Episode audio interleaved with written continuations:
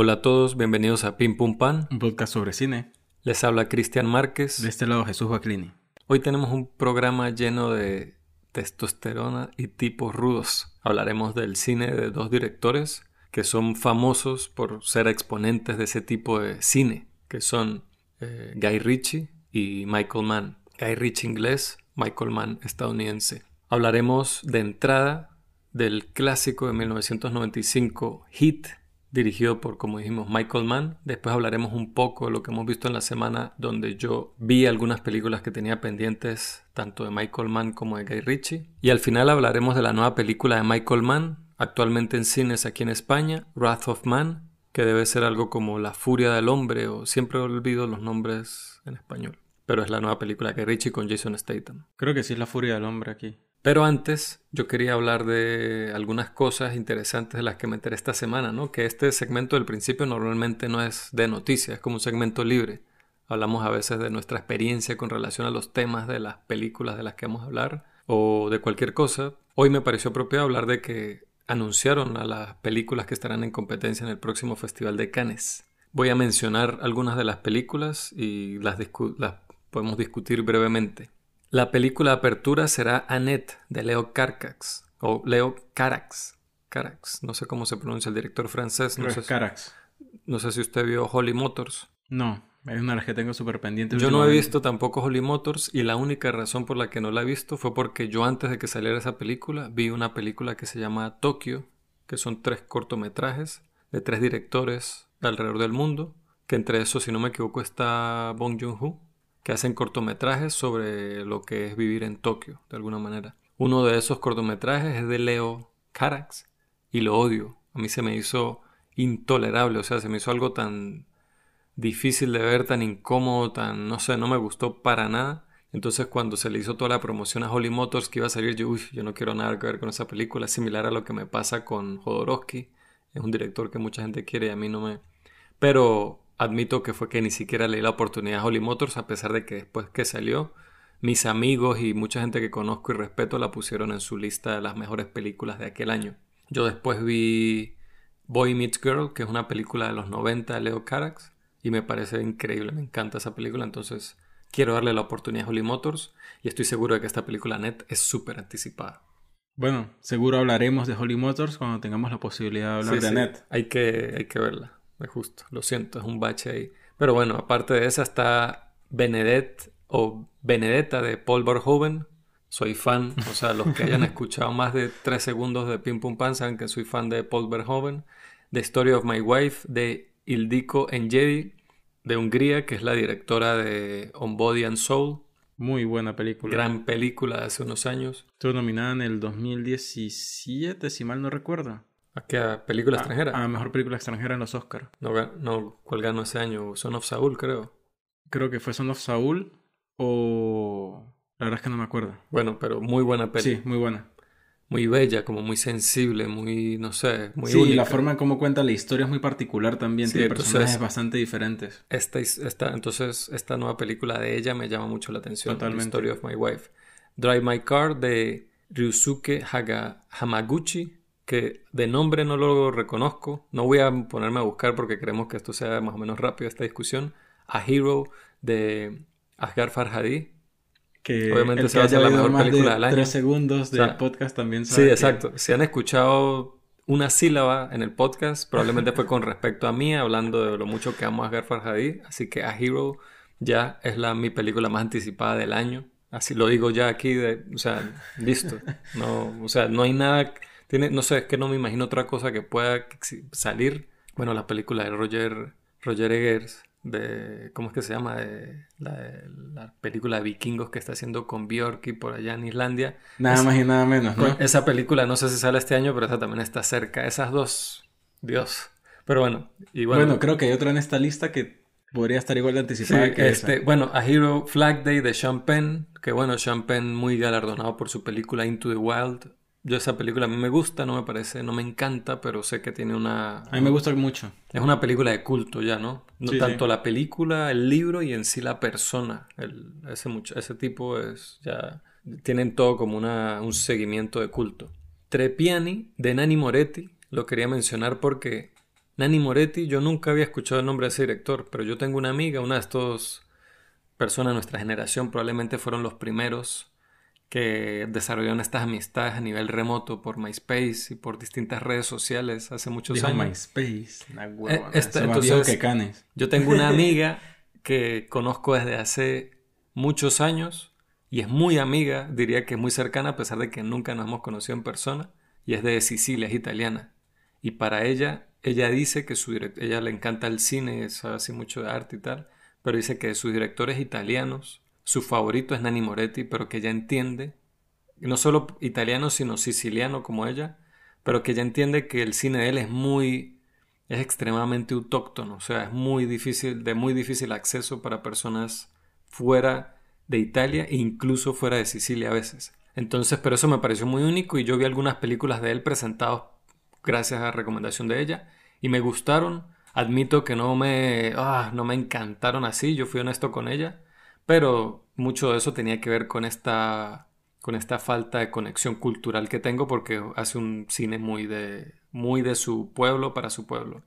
Entonces, nada, Trepiani de Nani Moretti, Memoria de Apichatapong Guerasetakul, que es el director tailandés súper galardonado y misterioso con estas películas súper que son como una mezcla entre un viaje psicodélico, una pesadilla y una especie no sé, despertar espiritual. Va a sacar su nueva película, que siempre que él saca una película es todo un suceso, y se llama Memoria de Paz, o sea, ya su cine trata sobre eso, ahora esta película explícitamente se llama así. Hay que decir, Magnus Opus. Sí, o sea, es que no, no sé, además de que sus películas son largas, son difíciles, o sea, no son, no son, me acuerdo que, que Jorge en nuestro podcast anterior dijo que Phantom Thread es una película con ciertos temas complejos, pero no es una película de ensayo. Las películas de él son películas de ensayo. Entonces, esa película, yo digo que entre todas, solo viendo los nombres de los directores, es una que tiene posibilidad de estar entre la conversación de Palma de Oro. Capaz y no lo es, pero siento que el cine de él siempre es muy poderoso y sobre todo entre círculos como el de Cannes. Lingui de Mahamat Salem Aroun de Chad. No lo conozco, pero muy bien que haya una propuesta. De... ¿Usted ha visto películas de chat? No estoy seguro. No estoy seguro, pero creo que no. Pero. Interesante. ¿Usted sí? No. Ah, yo iba a decir. Yo creo que no he visto películas de chat, pero el nombre de este director me suena. Pero también sé que en estos países africanos musulmanes usan mucho los mismos nombres, como decir el Mohammed. Son nombres muy comunes, entonces a veces me suenan nombres, pero Bueno, Mohamed es el nombre más usado en el mundo. más usado en el mundo, exacto. The French Dispatch de Wes Anderson, Súper esperado. No, o sea, está de más decirlo que súper esperada. Red Rocket de Sean Baker, que amo, pero es que amo a Sean Baker. Me encanta su película Tangerine y me encanta su película Florida Project. Que bueno, siempre cuento la anécdota de, de Tangerine. De verdad, a mí me agarró desprevenido cuando vi en los créditos eh, que todo había sido grabado con iPhone. O sea, usted lo vio al final. Claro, yo la vi sin saber eso. Yo vi esa película porque sabía que era grabada con un iPhone. O sea, yo cuando la vi en el año que salió, en la bulla que había en los festivales era, miren esta película que ha ganado premios en festivales que no son de cine móvil, o sea, son festivales normales de cine y fue grabada con un iPhone 4, una cosa Y así. tiene un montón de escenas nocturnas. Él dice que para la película se compró cuatro iPhones, cuatro, y pagó por una app que costaba 15 dólares. Que para el iPhone existen muchos accesorios para conectarle micrófonos, luces, steady. O sea, hay como bastante eh, equipo que se le puede anexar y transformar eso en una... Y, y esa película es lo que uno ve, es, uno dice que lo graban con un iPhone. La película se ve bien, no es la película más arrecha visualmente del mundo, pero que es lo que lo hace de verdad buena, poderosa. El tema, la El- historia, los, y lo- los personajes y lo concentrado que está. O sea, ese, el, el, el prota que es un... Y además de que todos los personajes, creo que el, no sé, el 98% de los personajes son transvestis. Trans. Ajá. Entonces, eh, y, lo, y lo potente que son las actuaciones de los personajes, donde uno después se enteró de que prácticamente están, llegaron a interpretar algunos de ellos versiones de sí mismos. Brutal y de Florida Project, me encanta esa película. Yo la vi en casa y, y llegó a mi ciudad en cine después, mucho después, como un año después, y fui y la vi en cine. Me encanta Fuerte Sean esa Baker. película también. Sean Baker, esa Red Rocket está una- entre mi top de más esperadas de ese Festival de Cannes. Titán de Julia Ducagno, o sea, También. Raw, ¿desde cuándo estamos haciéndole así 2016. como que, haciéndole como que, mire, ya cuánto ha pasado. Cinco años. Cinco años, ya queremos algo nuevo, Julia, porque nos encantó Raw, queremos ver qué hace ahora. Bruno Dumont con Franz. Yo estoy familiarizado con el nombre de Bruno Dumont y sé que es un director muy famoso y muy respetado y que también como de culto, pero yo creo que no he visto ninguna de sus películas. Y sé que es un director muy francés y me llama la atención que se... Muy francés. Sí, o sea, es como muy representativo del cine francés actual y esta película se llama France, o sea, Francia. Eso es curioso. Este director ruso, Kirill Serebrennikov, con Petrov Flu, Petrov's Flu, como la, como la gripe de Petrov, ni idea, pero el, el título está interesante. Eh, de Fra- Fran, Francois Ozon de Francia también, también tiene una película, Tout c'est bien passé. Igual que con Dumont, eh, es un director muy conocido, con muy respetado, con muchas películas, del que admito que no he visto, al menos que yo recuerde, no he visto alguna de sus películas. Esta película que se llama Bergman's Island, este, de Mia Hansen Love, de Francia, ni idea de la directora. Me llama la atención que la película se llame La isla de Bergman. Verga. Probablemente sea un documental. Yo llegué a ver una serie. Usted llegó a tener en Venezuela el canal ISAT. Sí, ISAT. Pasaban mucho cine ISAT extranjero. es un canal brasileño. Ah, era ISAT. Siempre vi como ISAT. Es un, ca- un canal brasileño que tiene... te- me encantaba, era mi canal favorito de cable allá porque primero hacía publicidad, o sea, parte de la, de la parrilla publicitaria del canal tenía que ver con ver películas en idioma original. También tenía eh, segmentos largos de horas de cortometrajes de alrededor del mundo, que fue donde yo vi por primera vez La Isla de las Flores. No sé si usted visto ese documental. Después del podcast le voy a pasar ese documental y lo va a ver porque es un documental, uno de los mejores eh, cortos documentales que yo he visto en mi vida. Lo vi en ese canal ISAT y muchas películas que no iban a pasar en ningún otro canal las pasaban en ISAT. Entonces el carácter, la personalidad y la propuesta de ese canal de televisión, que normalmente yo no soy muy de ver televisión, me encantaba. Y O sea, ahí creo que pasaban... si hubiese, si hubiese un canal de televisión por nosotros, creo que sería algo así. Es, es que exacto, era como mi propuesta de un canal de televisión, lo, más, lo que más se acercaba a lo que sería mi propuesta de un canal de televisión era ese canal. Entonces, ese canal tenía una, pasaban una serie documental que se llamaba Meeting Berman, que es como conociendo a Berman, y de qué trataba. Agarraba, cada capítulo agarraba a un director o a varios directores de distintas partes del mundo a que visitaran la casa de Bergman en Faro, la isla de Faro en Suecia, y mientras visitaban su casa hablaban sobre el cine de Bergman y sobre lo influyente que fue para ellos.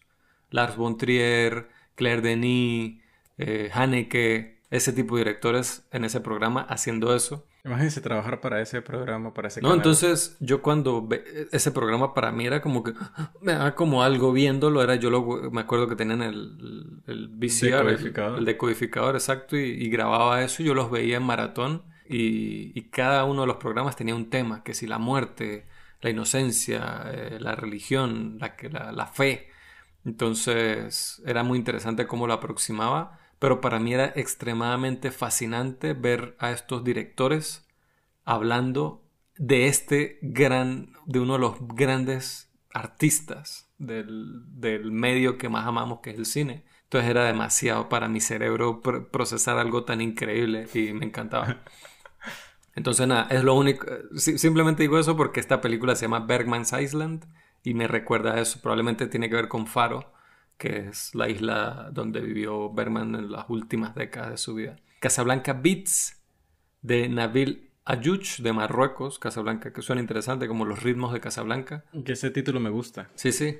Este, The Worst Person in the World de Joachim Trier. Oh my god. A ver, Otro fucking director que me Joachim tiene a Trier mí- con un título así, verga. Dios. Joachim Trier lo amamos aquí, o sea, el islo Oslo, 31 de agosto, Telma, Telma y, la- eh, Louder Than Bombs. y Louder Than Bombs. Las tres son al techo, o sea, son top. Uno de los mejores cineastas de nuestro tiempo. No, de- definitivamente de los directores escandinavos.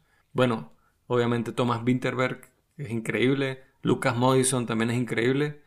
Pero Joachim Trier está ahí entre esos, esos directores escandinavos que la están partiendo en el cine actual. Compartment Number 6 de Juho Kuosmanen de Finlandia, no lo conozco. La Fracture de Catherine Corsini.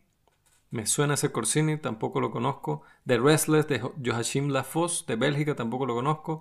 Paris 13th District de Jacques Audiard. El director de El Profeta, Rust and Bond y Dipan, que fue la película por la que él ganó el Oscar, el no, la Palma de Oro en Cannes. A mí de todas esas películas la única que me gusta, ¿verdad? Es Un Profeta. Y no solo me gusta, creo que es una de las mejores películas de la primera década del siglo XXI. En el género criminal es, y de películas de prisión es top, top 10 sin duda. Pero sus películas siguientes, incluyendo la que ganó Cannes, me parece que eh, dejan mucho que desear. Sin embargo, me llama la atención siempre que él saca una película porque hizo una película que, Dios mío, me parece increíble. Entonces nada, eso es tratando así muy por encima de discutir como las nominaciones en Cannes. Otra cosa que quería mencionar rápido es que me llamó la atención que Lisa Joy, que es la esposa de Jonathan Nolan, hermano de Christopher Nolan, director de cine, Jonathan Nolan también es realizador. Lisa Joy, también productora conocida por Pushing Daisies, Westworld, sacó el acabó de salir el trailer de su próxima película protagonizada por Hugh Jackman de ciencia ficción que la sinopsis me llamó la atención. Un científico descubre una manera de revivir su pasado y usa la tecnología para buscar su amor perdido hace mucho tiempo. Entonces como que la familia Nolan Joy se mantiene como en esa vena sci-fi high Existencialista tal. Existencialista. Entonces, no sé, me llama la atención ver esa propuesta. No vi el tráiler porque no suelo ver trailers, pero ver que ella sacó una película que es escrita y dirigida por ella, parece interesante. Y lo último que quería comentar era que HBO está, creo que film, eh, está en etapas de preproducción de una serie de ficción de The Staircase, que, del caso de Staircase, que es esta serie documental que yo recomendé muchísimo, fue una de mis cosas favoritas que vi el año pasado, a pesar de que no salió el año pasado, que sobre este señor, autor eh, famoso, millonario, cuya esposa muere supuestamente al caerse por las escaleras y después él es enviado a juicio y arrestado por ser sospechoso de asesinar, haber asesinado a su esposa. Entonces, durante toda la serie uno no sabe si él la asesinó o si, si se cayó por las escaleras. Entonces van a sacar una serie ficticia de eso producida por HBO que va a ser protagonizada por Colin Firth, Juliette Binochet, Tony Collette y Sophie Turner. Entonces el elenco está de puta madres. Eh, en, los capítulos sé que uno de ellos está dirigido por el, creador y director de la serie documental original. Antonio Campos sé que también está involucrado como productor. Eh, también el productor de American Crime Story, que es una serie antológica muy buena. Entonces, el, digamos, el pedigrí hasta ahora pinta bastante bien. A pesar de que yo amo muchísimo la serie documental y no quiero que la toquen, creo que da esa historia para hacer algo ficticio bastante bueno, un trama bastante denso, pero fuerte, pesado. Entonces, una interesante noticia. Recuerden seguirnos en nuestras redes en Twitter como p en Instagram como pimpumpam.podcast. Recuerden ir a suscribirse a nuestro canal de YouTube Allí estaremos subiendo clips cortos de reseñas de películas, además de contenido exclusivo de YouTube que no va a estar en ningún episodio del podcast. Y al final de los episodios del podcast en cualquier plataforma o al final de la descripción de los videos de YouTube encontrarán un enlace a través del cual se pueden suscribir. Una suscripción mensual monetaria que nos ayudaría muchísimo a hacer que el proyecto crezca, asistir a eventos, hablar de películas que podamos ver en eventos, ir al cine y ver las películas en estreno y comentarlas acá en el podcast además de mejorar los equipos, mejorar el audio hacer contenido exclusivo para ustedes en la medida en que sea posible y se vayan sumando más personas que hasta ahora ha sido un apoyo bastante grande podremos eh, crear un Patreon o una plataforma similar en la cual podremos subir contenido exclusivo para las personas que se suscriban.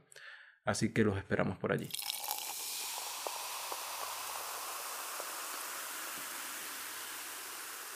Hit de 1995 se le llegó a conocer en, al menos en Latinoamérica como Fuego contra Fuego, dirigida por Michael Mann.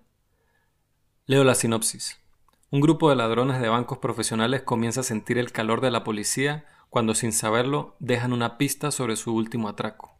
Aquí en la sinopsis dice comienzan a sentir el calor de la policía. A eso es a lo que hace referencia el título. En Estados Unidos como jerga, jerga criminal, cuando usted dice hit, se refiere a que la policía está pisándole los talones o que está pendiente de usted. Dice, vamos a, vamos a, calmar, vamos a calmarnos mientras el hit baja, mientras el calor baja. Se refieren a como cuando uno jugaba este, Grand Theft Auto o Vice City y, literalmente el hit subía y, y, la policía estaba muy pendiente. Usted tenía que esconderse y esperar que bajara. Claro. Eso es el hit.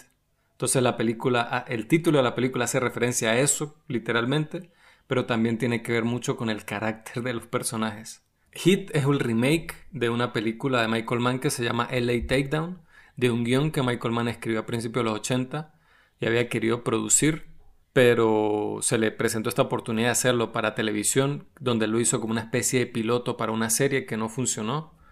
Este, y él hizo otros proyectos y más adelante cuando el éxito del último de los mohicanos le dio como la plataforma suficiente para como materializar el guion de la manera que él quería, volvió a atacar esto, pero es interesante porque él, no sé si usted sabía eso, pero LA Takedown es como una especie de maqueta de lo que terminó siendo Hit. LA Takedown dura como una hora, media, una hora 34 minutos. La mitad. Y Hit dura... Casi tres. Casi tres horas.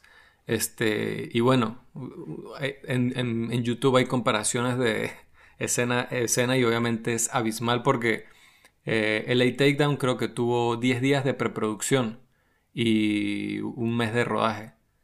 En cambio, Hit tuvo seis meses de preproducción y creo que, no sé, tres meses de rodaje, una cosa así o más. Y, tenía error De Niro al Pacino y una cantidad de millones de presupuesto. O sea, entonces como para los curiosos de ese tipo de proceso y cómo funcionan, es interesante ver cómo el mismo guion por el mismo realizador eh, funciona de maneras tan distintas con esas diferencias, ¿no? tan importantes. Unos ceros de más. Sí. No son poco. No, y, es también como que esta película logró como encontrar, como solidificar completamente, realizar. Ah, es como que Michael Mann estaba en una especie de, de capullo.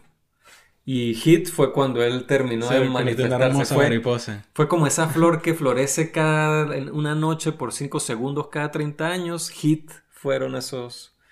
Entonces, digo, hablando de eso, no necesariamente en que sea la mejor película de todos los tiempos, sino en cuanto al cine que él quería hacer y al tipo de películas que, que fue haciendo, ¿no? Hasta ese punto de su carrera. También que Hit, cuando fue a salir, la, la, promoción tenía muchísimo que ver con el encuentro de Robert De Niro y Al Pacino. Todo tenía que ver con eso.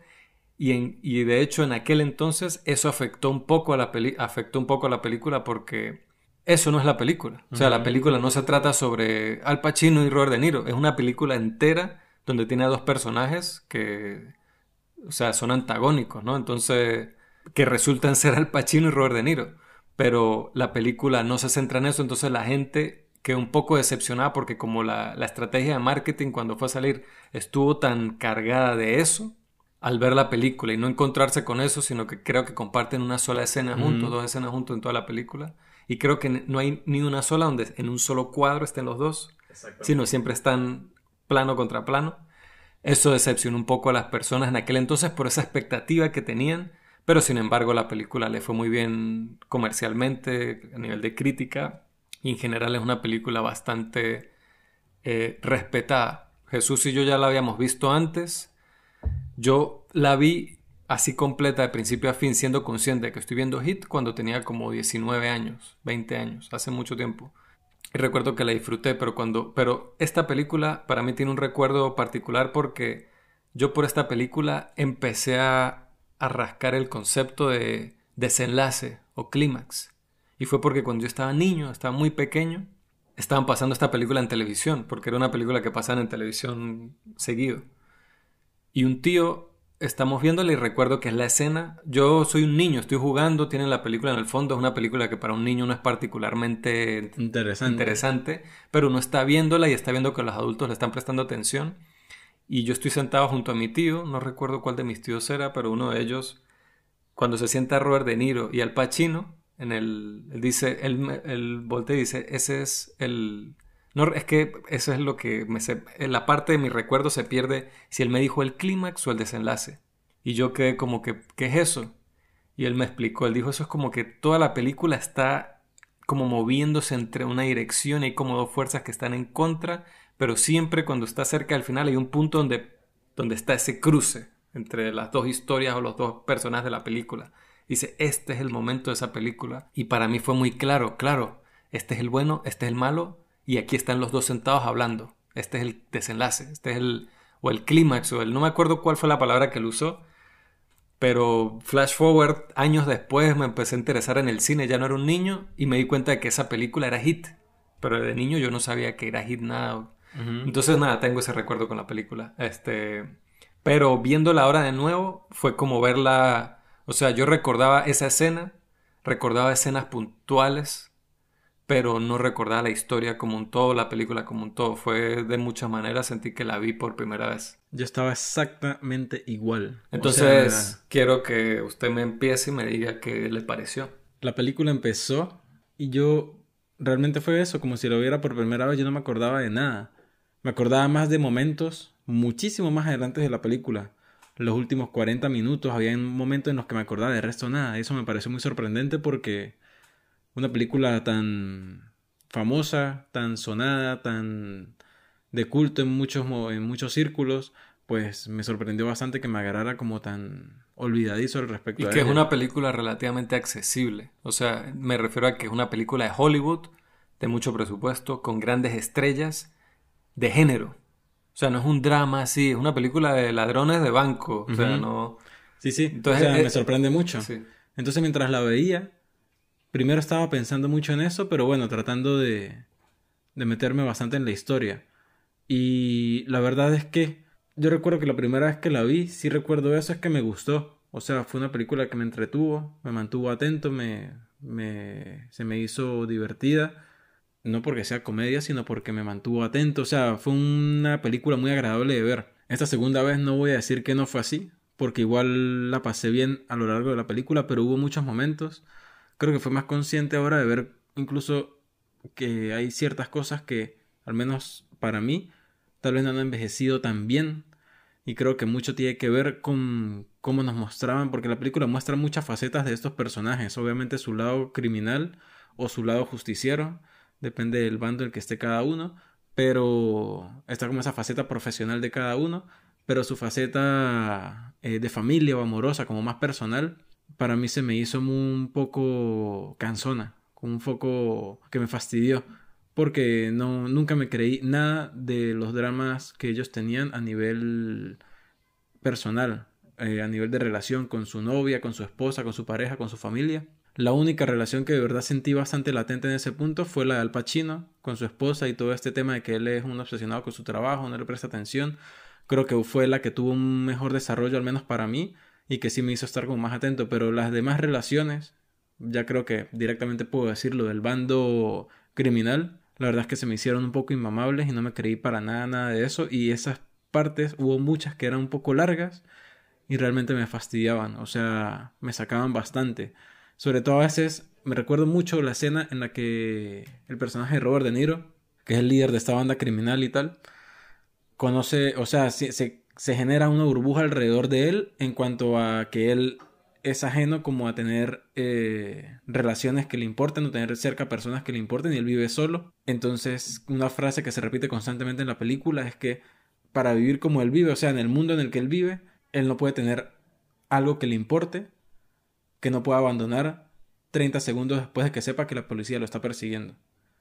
Que es un juego que bastante curioso. Él usa la frase If I know the hit is on me, I can't. O sea, él usa la frase, es la, si uno la ve en inglés y la entiende en inglés, uno entiende mucho porque usan muchísimo hit. el título, el hit. Si yo siento el calor de la policía, el hit de la policía, este, yo no puedo estar comprometido con nada que yo no esté dispuesto a dejar en 30 segundos. Algo así es lo que dice. Ajá. Entonces, eso, ese elemento, como nada más el uso de esa frase a lo largo de la película, me parece muy interesante, sobre todo llegados hacia el final, en cómo desemboca toda la situación de estos personajes, me parece eso, me gustó mucho. Pero en sí, la relación que él empieza a generar con esta chica que conoce y empieza a ver como una interacción entre ellos, Chamo, de verdad que yo en, ningún momento entendí cómo, cómo llegaron a ese punto. No sentí un desarrollo importante al respecto, porque obviamente él le oculta gran parte de su vida a ella cuando se conocen, o sea, ella no sabe realmente quién es él. Y a lo largo de la película ellos se ven como dos o tres veces si acaso, y llegados hacia el clímax de la película en la que hay un rollo muy grande y él tiene que hacer cosas y ella se da cuenta, llega un punto en el que de verdad nunca me creí el hecho de que ellos permanecieran juntos todavía. O sea, hay como varias situaciones respecto a estas relaciones que hicieron que la película se me hiciera fastidiosa en un gran lapso de tiempo. Cuando ellos se conocen, es una secuencia de ellos hablando como en un balcón y la música en esa escena hizo que aparte me fastidiara mucho más. O sea, era una música como romanticona, como medio sensual. Creo que incluso se me hacía como muy uso de la música en las películas o en ese cine de esa época, que a mí ya me como que me fastidió un montón. Pero en general, viendo la película globalmente, siento que hay un montón de cosas que están súper bien, o sea, que me gustaron mucho y sobre todo este choque de fuerzas de Robert De Niro y Al Pacino, que a ver, creo que lo mejor de la película es Al Pacino, sin lugar a dudas, o sea, creo que la caracterización de él, el personaje, la forma en cómo es, como hay muchas cosas que a pesar de que le importe, él actúa como si le sabe a culo todo lo que sucede, porque le importa su trabajo y él está dispuesto a hacer lo que sea por hacer su trabajo. O sea, hay como cosas en ese personaje que siento que es que se cargó la película en los hombros y se la llevó para adelante. O sea, si no fuese por el personaje de Al Pacino y porque es Al Pacino el que lo hace, creo que esa película de repente no, no me hubiese cuajado tanto, al menos ahora que la vi en este momento. Pero en general entiendo porque es una película eh, de culto que si es un clásico, o sea, tiene todo y la época en la que salió para hacerlo, o sea, completamente, o sea, tiene todos los elementos, tiene todos los puntos en las IE para hacer lo que es. La respeto mucho por lo que es, pero bueno, tengo estas cositas en contra de esta película, pero es una película que yo puedo recomendar y que yo sé que cualquier persona que le guste mínimamente el cine, el thriller criminal, el cine policíaco, esta película es un tripeo total. Yo la impresión que tenía de la película cuando la vi esta primera vez conscientemente de principio a fin fue como que era una película buena y muy buena, de hecho, no buena, muy buena, por encima del promedio de buena. Y, y Michael Mann a mí me encanta, o sea, yo no he mentido, o sea, yo siempre lo digo, a mí Colateral me marcó y me encanta, una película que he visto muchísimas veces y es una de las pocas películas que he visto que se ha acabado y la he visto de nuevo, Colateral. Thief de él, me encanta esa película también. Entonces, esas son las tres películas de él que me gustan mucho. Thief, eh, Hit y Colateral. El último, Los Moicanos de Insider, Ali, Public Enemies, todas esas me gustan, pero estas tres son las que más me gustan y son estas tres de que tienen que ver con este género de los bajos mundos de criminales eh, del oeste estadounidense.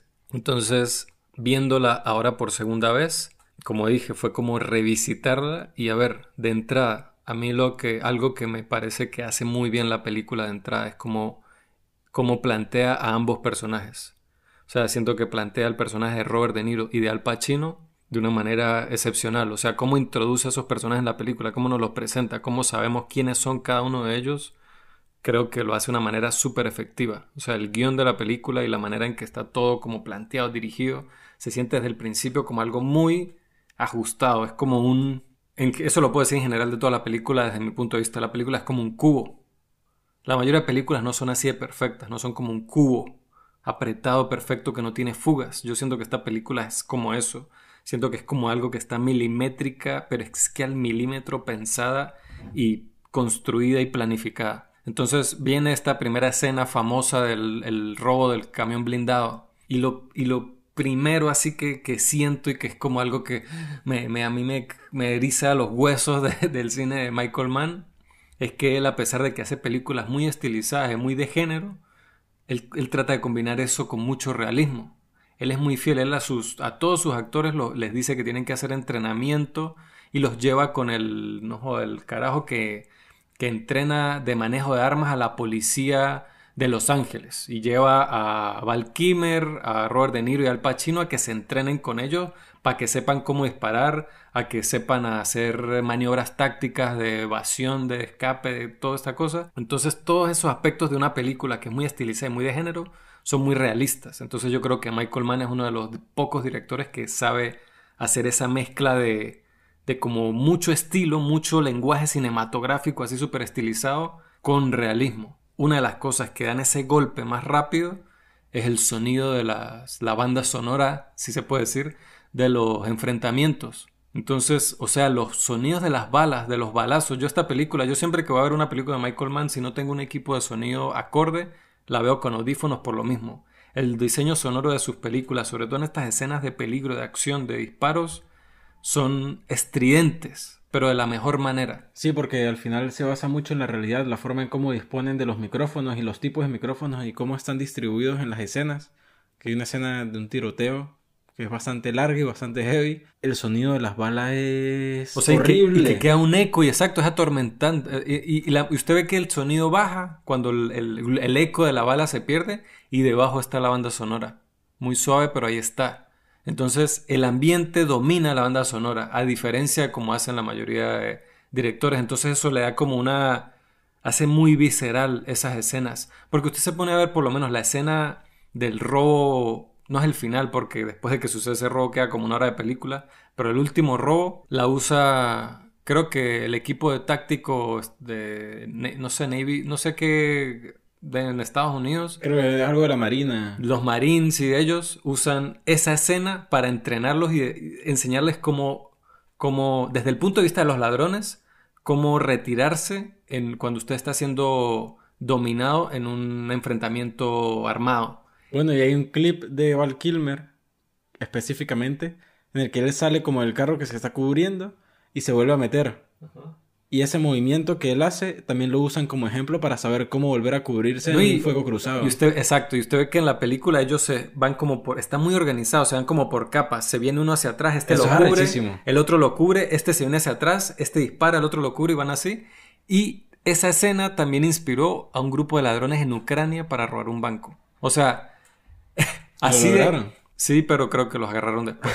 Eh, lo que quiero decir es que es eso, es que Michael Mann es muy, muy, muy, muy eh, realista en ese sentido, que es curioso por el contraste que hace con una película tan de género, donde tiene personajes que no son nada complejos, son arquetipos. Todas las películas, las películas de Michael Mann están llenas de arquetipos, arquetipos del cine de género, de crimen están ya muy bien definidos, son fáciles, son personajes fáciles de seguir como espectador. Un espectador promedio puede muy fácil seguir a Robert De Niro y Al Pacino. Entonces, como dije antes en la introducción de la película, la película se vendió mucho como el show de Al Pacino y Robert De Niro. Pero yo creo que ellos simplemente son, ellos son otro elemento del show de Michael Mann.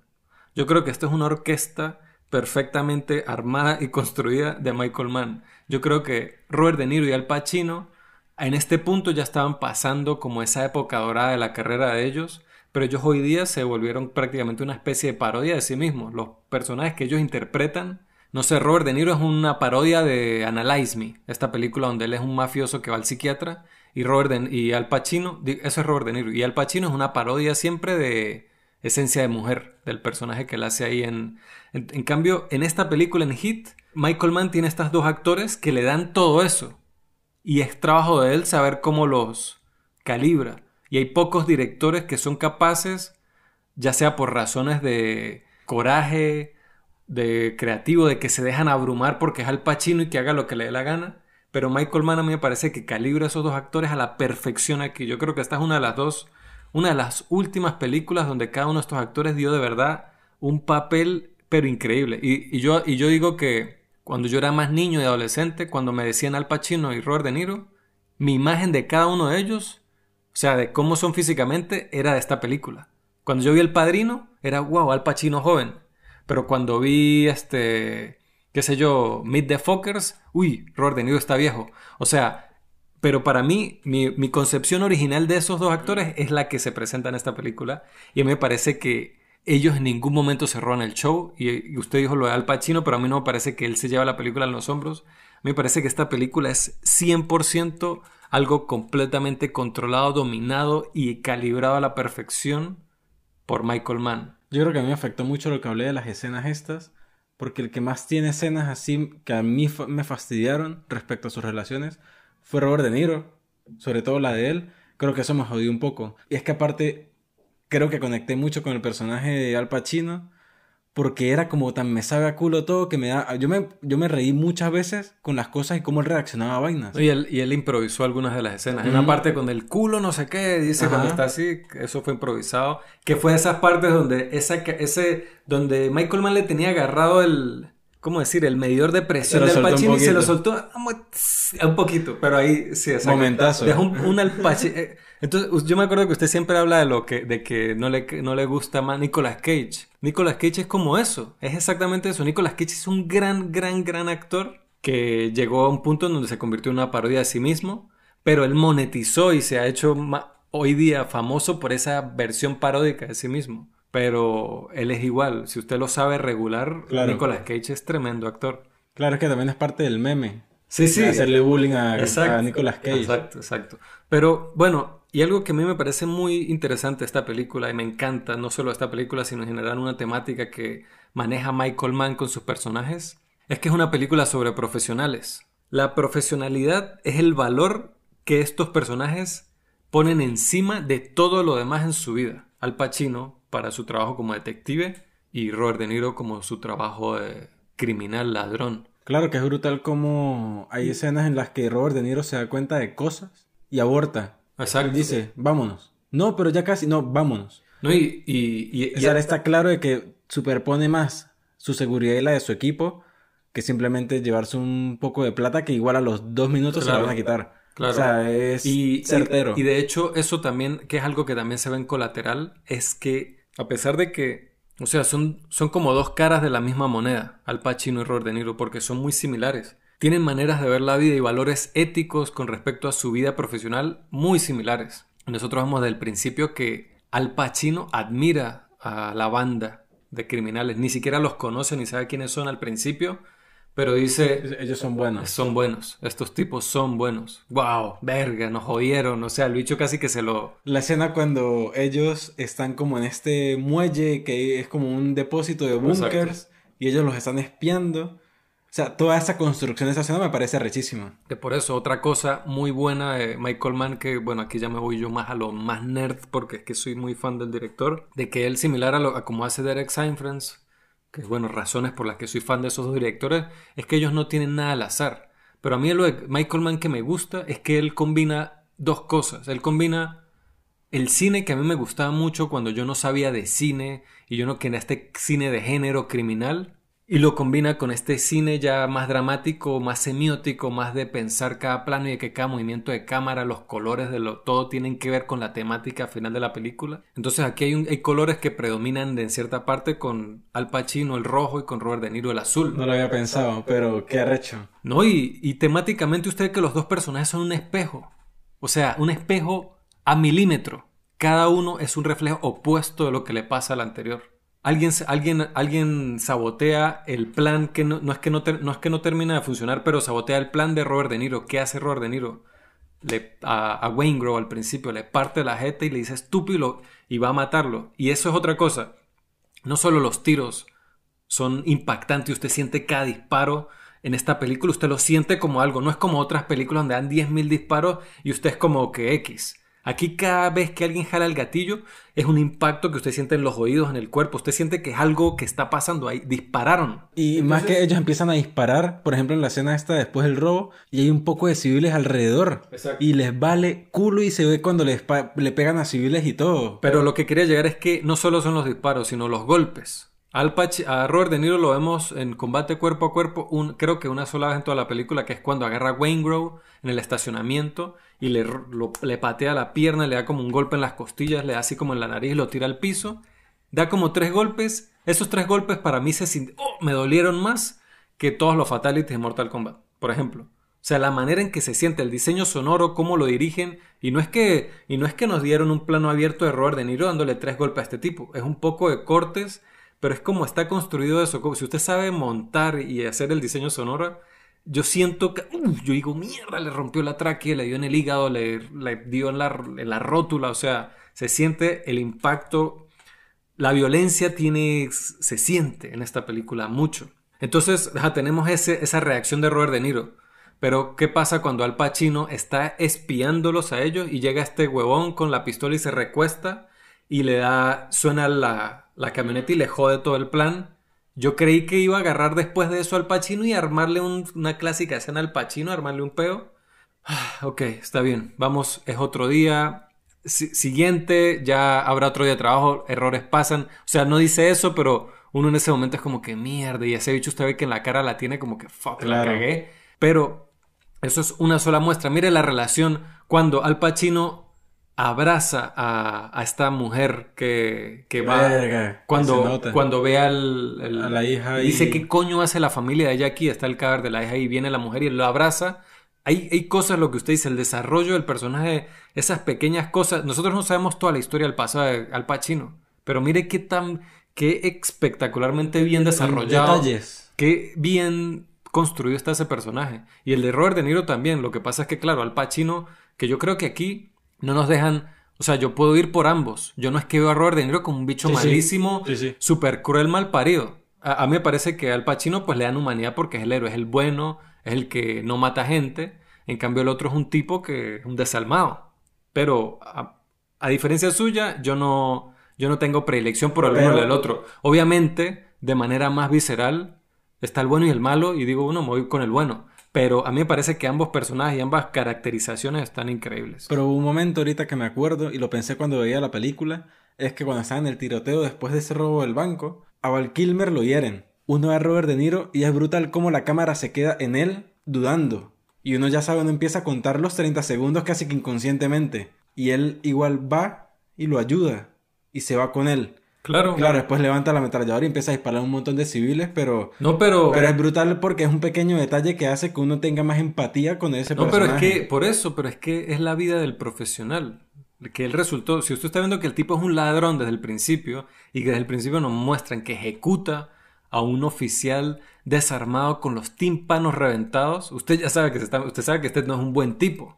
Pero igual es Robert fucking De Niro dirigido por Michael fucking Mann. O sea, a mí me parece que ese personaje es muy interesante, muy, a mí me parece muy atractivo el personaje de, de Robert De Niro y ese mismo paralelismo del que estoy hablando que él tiene como figura paternal con el personaje de Val Kimmer, Al Pacino lo tiene como figura de paternal con Natalie Portman, que ni me acordaba que salía en esta película. Eh, ¿para qué loco? Sí, cuando vi los títulos yo dije, ¿what? Que yo dije, ya va, Natalie Portman como un año antes hizo Leon el profesional, cuando tenía como 10 años. Y el año después hizo Hit. O sea, ¿qué clase de... Ya tiene la carrera hecha. ¿Qué clase de... ¿Qué clase de monstruo hace? O sea, dos de las películas más arrechas, más llenas de testosterona de los 90, más bien ejecutadas, y ella estuvo en ambas cuando era una niña. Brutal, brutal. Yo no me acordaba que salía Natalie Portman en esta película, pero otra cosa que le da mucha más empatía es que ni siquiera es la hija biológica de él, es la hijastra. Y mucho del frustre que tiene él con, con, en la, con su vida personal es con el hecho de que el padre verdadero de ella es completamente ausente y él es el que de, alguna manera quiere llenar ese hueco, además de que su esposa, es la madre de Natalie Portman, Pacino le dice, yo te, lo dije desde un principio, desde un principio te lo dije, yo estoy muy del lado de Al, Pacino, de Al Pacino en esa parte. Tú me tenías que compartir con todo el resto de cosas malas que pasan en el mundo, porque esa es mi vida, ese es mi trabajo. No, pero es que no me hablas, ah, ¿quieres que te hable? Ok, te voy a contar. ¿Qué, quieres que te cuente primero? ¿Cómo un indigente metió a su bebé en el microondas y lo ta, ta, ta, ta? Eso es lo que quieres que sea nuestra conversación de la cena. No, pero tal, no sé qué.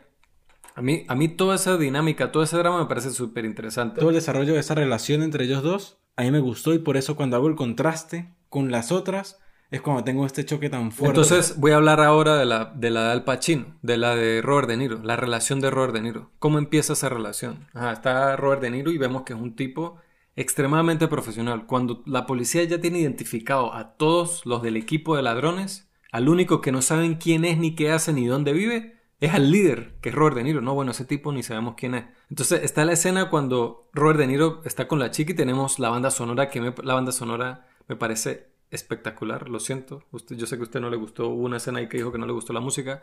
Me parece, yo no recordaba que la banda sonora de esta película era tan increíble. La escuché al otro día y todo haciendo ejercicio, o sea, fue, me pareció brutal. Entonces, él tiene, está como comiendo y esta chica se le acerca y le empieza a hacer estas preguntas.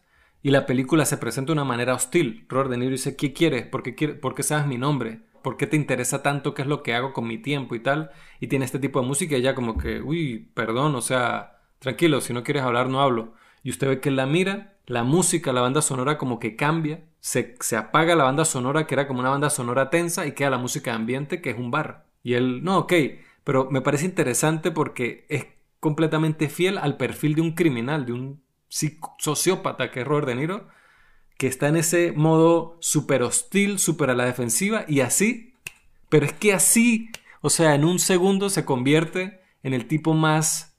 Se mueve la silla, le- sabe exactamente qué decirle a ella, cómo decírselo para... Y se da cuenta que la tiene en la palma de su mano desde el segundo uno. Cuando se da cuenta que ya no es una amenaza, se convierte en... Soy un galán, soy Robert De Niro. Y ¡pum! Sí, Robert De Niro. O sea, esa, ese momento, esa secuencia de cómo ellos se conocen, a mí me encanta. Esa escena a mí me gustó mucho. La que no me gustó es la que viene, creo que después o de segunda después de esa. Es cuando ellos están en el balcón, una escena más larga todavía, de ellos conversando, que está todo muy oscuro, están viendo como las luces de la ciudad. Toda esa escena me dio como mucho fastidio y de ahí en adelante la relación de ellos no me gustó como A mí no la me... tomaron. Yo no tengo problema con la relación de ellos. Esa escena en particular, voy a hablar ahora de mis únicas críticas, únicas con esta película. Es que a mí me parece que la película, a pesar de que tiene muy buen trabajo de personajes, que son los protagonistas, que son Al Pacino y Robert De Niro, todo lo demás es satelital, es periférico. Val Kilmer, la esposa del otro, el hijo, los amigos de la policía, pero la historia central, el arco que viene, se consigue y se vuelve a separar al final de la película, que lo hace de una manera a nivel de desarrollo de personajes, es, es una cosa milimétrica, me parece que es perfecto, pero descuida mucho a ciertos personajes. Está el personaje de Danny Trejo. Yo no sé si usted sabía, pero eh, Danny Trejo era un consultor de la película. Él era un consultor de armas o de la vida criminal porque él estuvo preso en la vida real. Y a Michael Mann y a los actores les cayó tan bien que le dieron este papel que originalmente ni siquiera era hispano. Era otro papel para otro actor, él no siendo originalmente pensado para trabajar como actor en esa película. También el, el, person- el personaje de la, de la chica de Robert De Niro diría que le falta un poco de desarrollo. Sin embargo, para el para lo, o sea, lo digo es porque hay, hay escenas donde están, a- están el crew, el, el equipo de ladrones hablando. Y todos tienen una interacción y Danny Trejo solo está parado ahí, Mm, que uno de repente hace un plano general y uno, ay, mira, Danny Trejo estaba, o sea, uno ni siquiera sabía que estaba ahí porque Val habla, Tom, Simes- Tom Simemore habla, Robert De Niro habla y Danny Trejo de repente Robert De Niro, ¿también estás de acuerdo con el plan? Y dice, sí, y listo, esa es toda la línea de Trejo. No me acordaba de eso, pero totalmente cierto. Eso es, esa es mi crítica con la película. Sin embargo, el cierre que le dan a ese personaje tiene una de las mejores escenas de toda la película. heavy. Y es súper fucked up. Heavy. Y yo esta película heavy. la vi ahora con una perspectiva muy distinta porque yo cuando la vi la primera vez no tenía todo el bagaje, para bien o para mal, de true crime y de casos reales de robos de bancos, de asesinatos, de crímenes horribles que he visto. Que esa escena de Danny Trejo me hizo, a mí me dio muy, muy duro. O sea, me, a mí me, me- o sea, me, me hizo sentir muy mal. Me pareció muy perturbadora esa escena. O sea, me pareció increíble dentro de la película, pero me, me afectó o sea, fue una puñalada. Fue como ver Martyrs y Eden Lake en, un- en cinco minutos. O sea, me sentí tan mal, tan, tan mal, de que Robert De Niro se asoma en la habitación, ve la pierna ensangrentada y uno sabe que... Cuando él pregunta Y uno por- sabe que no solo murió, men. No fue solo que, pum, le dio, no fue una ejecución. Fue más que eso. Y cuando usted lo ve a él ahí que no puede ni moverse, todo reventado. Uy, no, men, a mí esa escena me pareció tan fuerte. Y que, y que Robert De Niro, usted ve que él, él lo perdona. Él dice, no fue su culpa. Déjame llamar a los paramédicos. Y él le dice, no, men, mi alma se fue. Ni siquiera siento mis... mis nada, o sea, no siento nada. Termina con mi miseria. Uy, men, a mí esa escena me pareció, yo dije, Dios mío, qué escena tan brutal, tan arrecha, tan genial, tan brillante. Me pareció esa escena brutal, me encantó esa escena. Lástima, hubiese sido muchísimo mejor si el personaje de Danny Trejo hubiera tenido algo más de caracterización antes. Claro. Eso me pareció increíble. Otro, eh, entonces con respecto a ese desarrollo de personajes, otra crítica que se puede tener es con el personaje del carajo este el negro que sale de la prisión y tiene el trabajo en el restaurante. Que con él lo intentan. No, pero, Pero- No, no, a mí no me parece que lo intentan. A mí me parece que eso es súper efectivo tal y como es, pero es desde perspectiva de cómo usted lo vea o cómo usted lo reciba como espectador. Si usted quiere, si usted lo que quería es como un desarrollo más satisfactorio de una historia completa con ese personaje, bien. Pero si usted ve esa historia similar a como en Sicario, usted ve la historia del policía, que es simplemente otra visión, otra perspectiva de este mundo criminal del que ciertos estratos no pueden escapar, me parece que como, como otra capa, como otra subcapa para agregarle al discurso completo que quiere decir la película, para mí es increíble, es brillante también. El tiro, Yo, yo hubiese necesitado un poco más. A mí, esa, a, mí, a mí eso con él me parece increíble y fue y una escena que él tiene con, la, con su chica que le dice, ella le dice estoy orgullosa de ti y, ella, y él le dice, por, o sea, ¿por qué estás orgulloso de mí? Él siendo una persona que acabó de salir de la cárcel, que no tiene prospecto a futuro, que el único trabajo que puede conseguir este trabajo mal pagado donde lo tratan mal en una vaina de comida rápida y que su chica le diga que está orgullosa de él y cómo él, se, cómo él manifiesta sentirse hacia eso, a mí me hizo, me hizo, me llegó emocionalmente. Y que al final él simplemente sea otro, una estadística. Él no fue nada.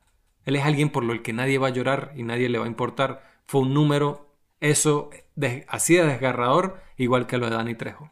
O sea, a mí esa storyline en la historia de lo que lleva Hit en, desde 1995 es una de las partes que personas que critican la película critican ese aspecto, pero a mí me, a mí me, me, da, me, da, un golpe así duro. Es que a mí me gustó esa línea, pero yo creo que necesité un poco más. Porque cuando al fin estábamos ya metiéndonos un poco con ese personaje. Pero es que no necesitamos meternos con él, es como en Sicario. O sea, ¿sabe la historia que me refiero en Sicario? En Sicario tenemos a este policía y hay mucha gente que yo, yo he hablado con ellos y ellos dicen, ¿cuál era el sentido de tenerlo a él? Y es que no es un sentido de la historia, no, no es que le, no es que le voy a agregar a esto para que la historia se conecte. Más conceptual. Es un, un temáticamente simplemente estoy eh, agregándole otra capa más al tema del que quiero hablar con la película. A mí me gusta, a mí, me, a mí no me molesta en la película. Entiendo que a otra persona le moleste, a mí no me molesta. A mí me gusta cómo aumenta muchísimo la intensidad dramática de la película, que en muchos sentidos, a pesar de que es una película muy de género, con personajes muy arquetípicos, es un drama. Que usted se puede meter a ese drama o no. En su caso, yo creo que usted no se metió tanto en el drama, pero yo me yo metí. Estuve totalmente metido, fue en todo el tema del versus. No, no, por eso, esa es la parte de, género. Choque contra choque. Yo me, refiero, yo me refiero al drama personal de cada uno. A mí me parece que como arco de ambos personajes, como ambos personajes parten en un punto A y terminan. Eso, ese esa historia de ellos a mí me parece tan arrecha, güey. Como dije antes, a mí, a mí me parece brutal la de Al Pacino. La de Robert De Niro no es que me parezca mal, pero lo único que me chocó fue su relación. Y lo único que me gustó de toda esa relación... Eso es todo lo de ese arco. La relación de él es algo muy importante. Lo que me la gustó. Cosa con el mar, la distancia, alejarse, dejarla a ella. Claro, a mí lo, que me gustó fue eso, ese punto final. El punto final del párrafo fue lo que me gustó.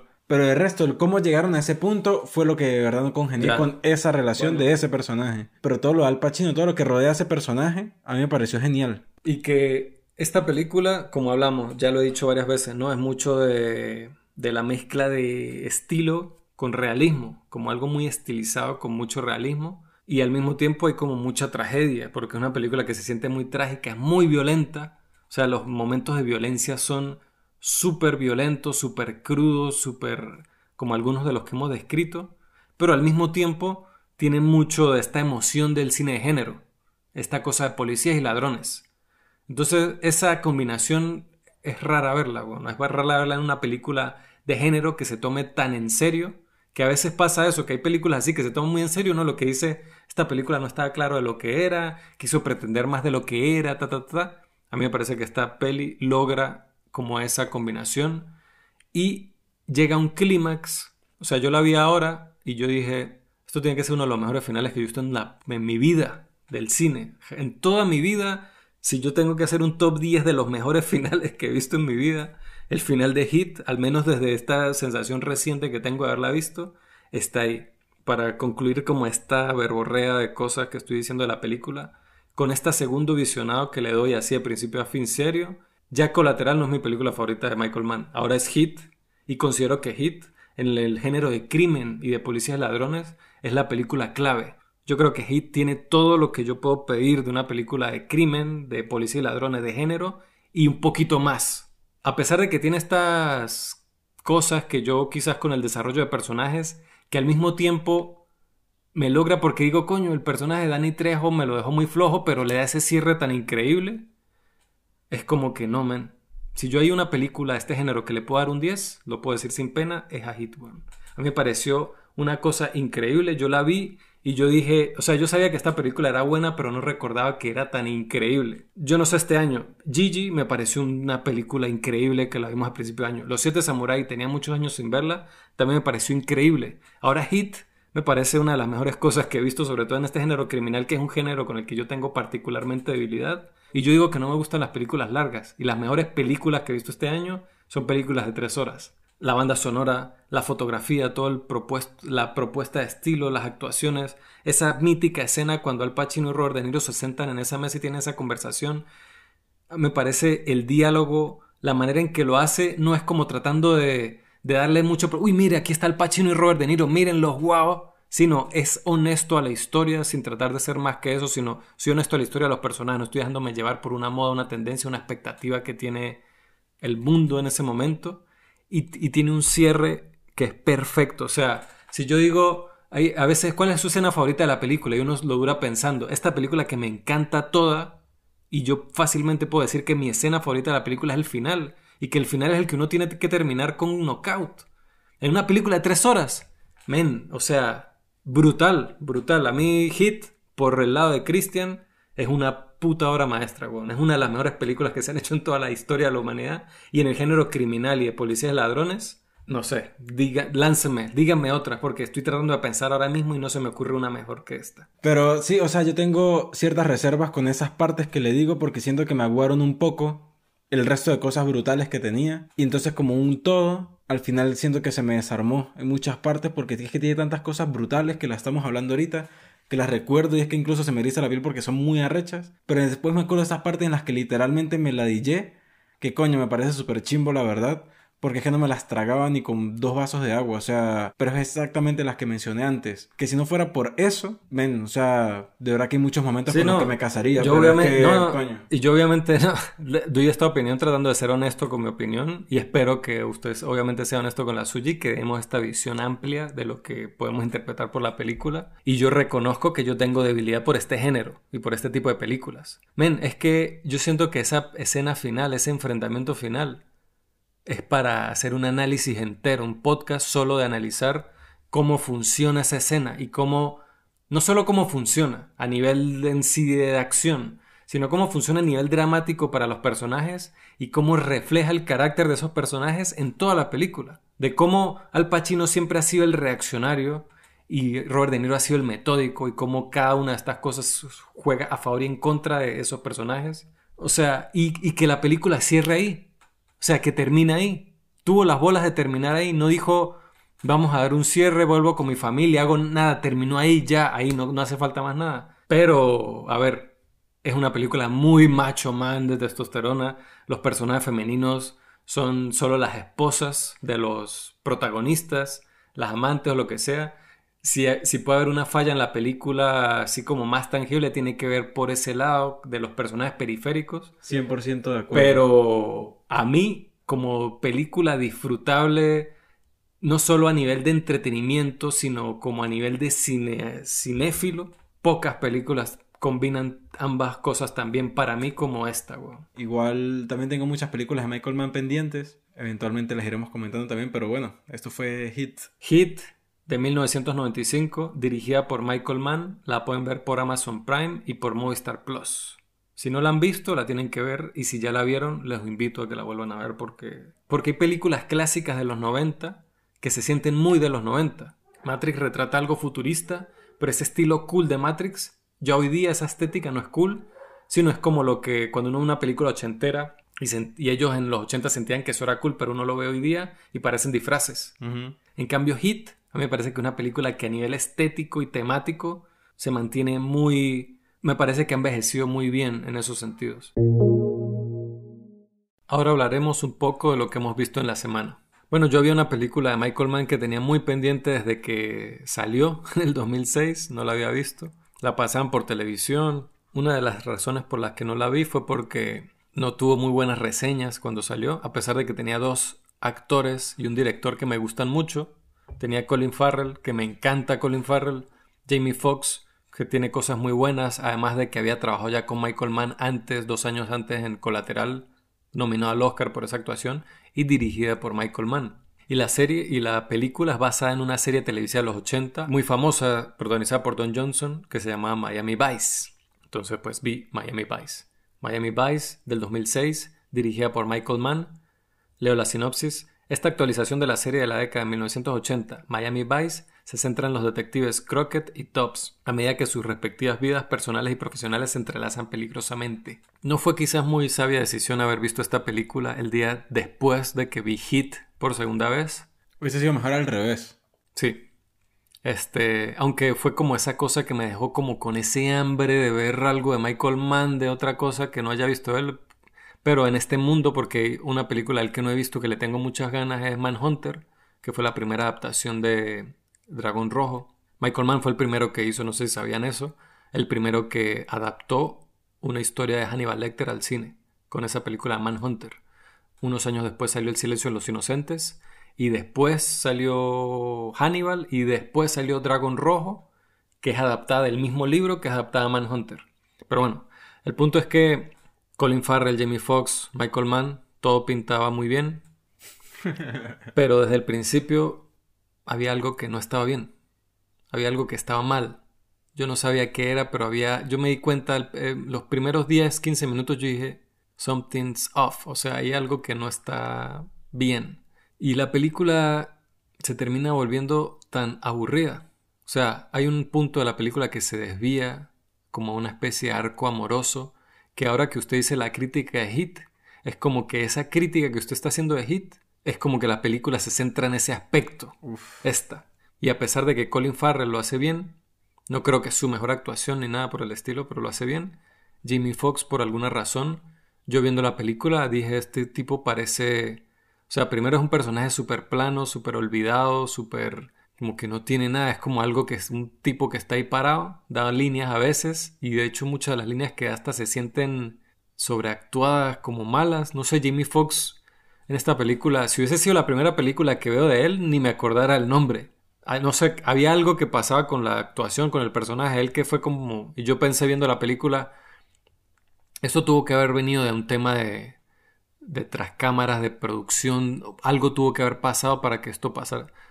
Y, la película se, se, desenvuelve de una manera un poco torpe, como digo, se vuelve aburrida, es como que genera una tensión, una tensión, una tensión, una tensión, y tiene unos cuantos momentos de acción y de violencia que son, o sea, en eso no se pela Michael Mann nunca, ni en sus películas malas. Las escenas de acción o de violencia, de disparos, de son o sea, son durísimas, durísimas. O sea, es que las que tienen esta película son tan fuertes, o sea, tan violentas, tan... ¡ah! Mierda, como que uno le quita el aliento, lo, el impacto que tienen los tiroteos y las escenas aquí, que uno dice, verga, lástima que esto no está en una mejor película. De hecho, me pasa similar a como sucede con la segunda temporada de True Detective, que es protagonizada también por un Colin Farrell, por cierto, con un look bastante similar al del personaje que interpreta aquí, que es una serie que usted ve que hay cosas muy buenas dentro de esa historia, pero como ejecución completa se termina siendo como aburrida, tediosa.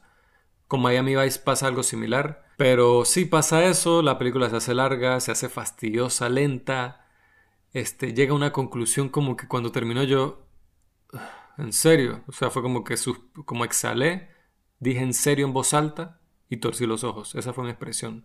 Entonces, después me puse a ver qué pasó, o sea, qué fue, qué pasó aquí, que, o sea, Michael Mann estaba manejando terreno, él fue guionista de la serie de los 80, o sea, él estaba familiarizado con esto. Entonces, al parecer, uno de los problemas que hubo fue que Jamie Foxx, cuando fue nominado por Mejor Actor de Reparto por Colateral, ese mismo año fue nominado a Mejor Actor por Ray y ganó el Oscar de Ray. Pero cuando fue, él fue antes de eso, él fue ya contratado y firmado para trabajar en Miami Vice. Cuando empezó el rodaje de Miami Vice, a él no le pareció bien que Colin Farrell ganara más que él, a pesar de que el personaje de Colin Farrell es el protagonista. O sea, no es como eh, Hit, donde es como muy parejo. Aquí es Colin Farrell es el protagonista y Jamie Foxx es su psychic. Y él como que se molestó por eso, la película necesitaba que filmaran, creo que era en Uruguay, y él dijo que no iba a filmar en ningún sitio que no fuese Estados Unidos. What? Que no iba a filmar si llovía, que no, o sea, se puso diva. Dios. Totalmente, entonces eso afectó mucho al personaje y a la producción. Pero eh, me parece muy loco de alguien que no quiera viajar por su trabajo, no sé, me parece como curioso. No, pues. eh, en, particularmente Latinoamérica, porque nosotros porque venimos de Latinoamérica, pero claro, pero él dijo, bueno, que fue no, en ningún lugar que no sea Estados Unidos. No, pero lo dijo fue porque el guion decía que iban a filmar en Cuba, en Uruguay y creo que era en Centroamérica.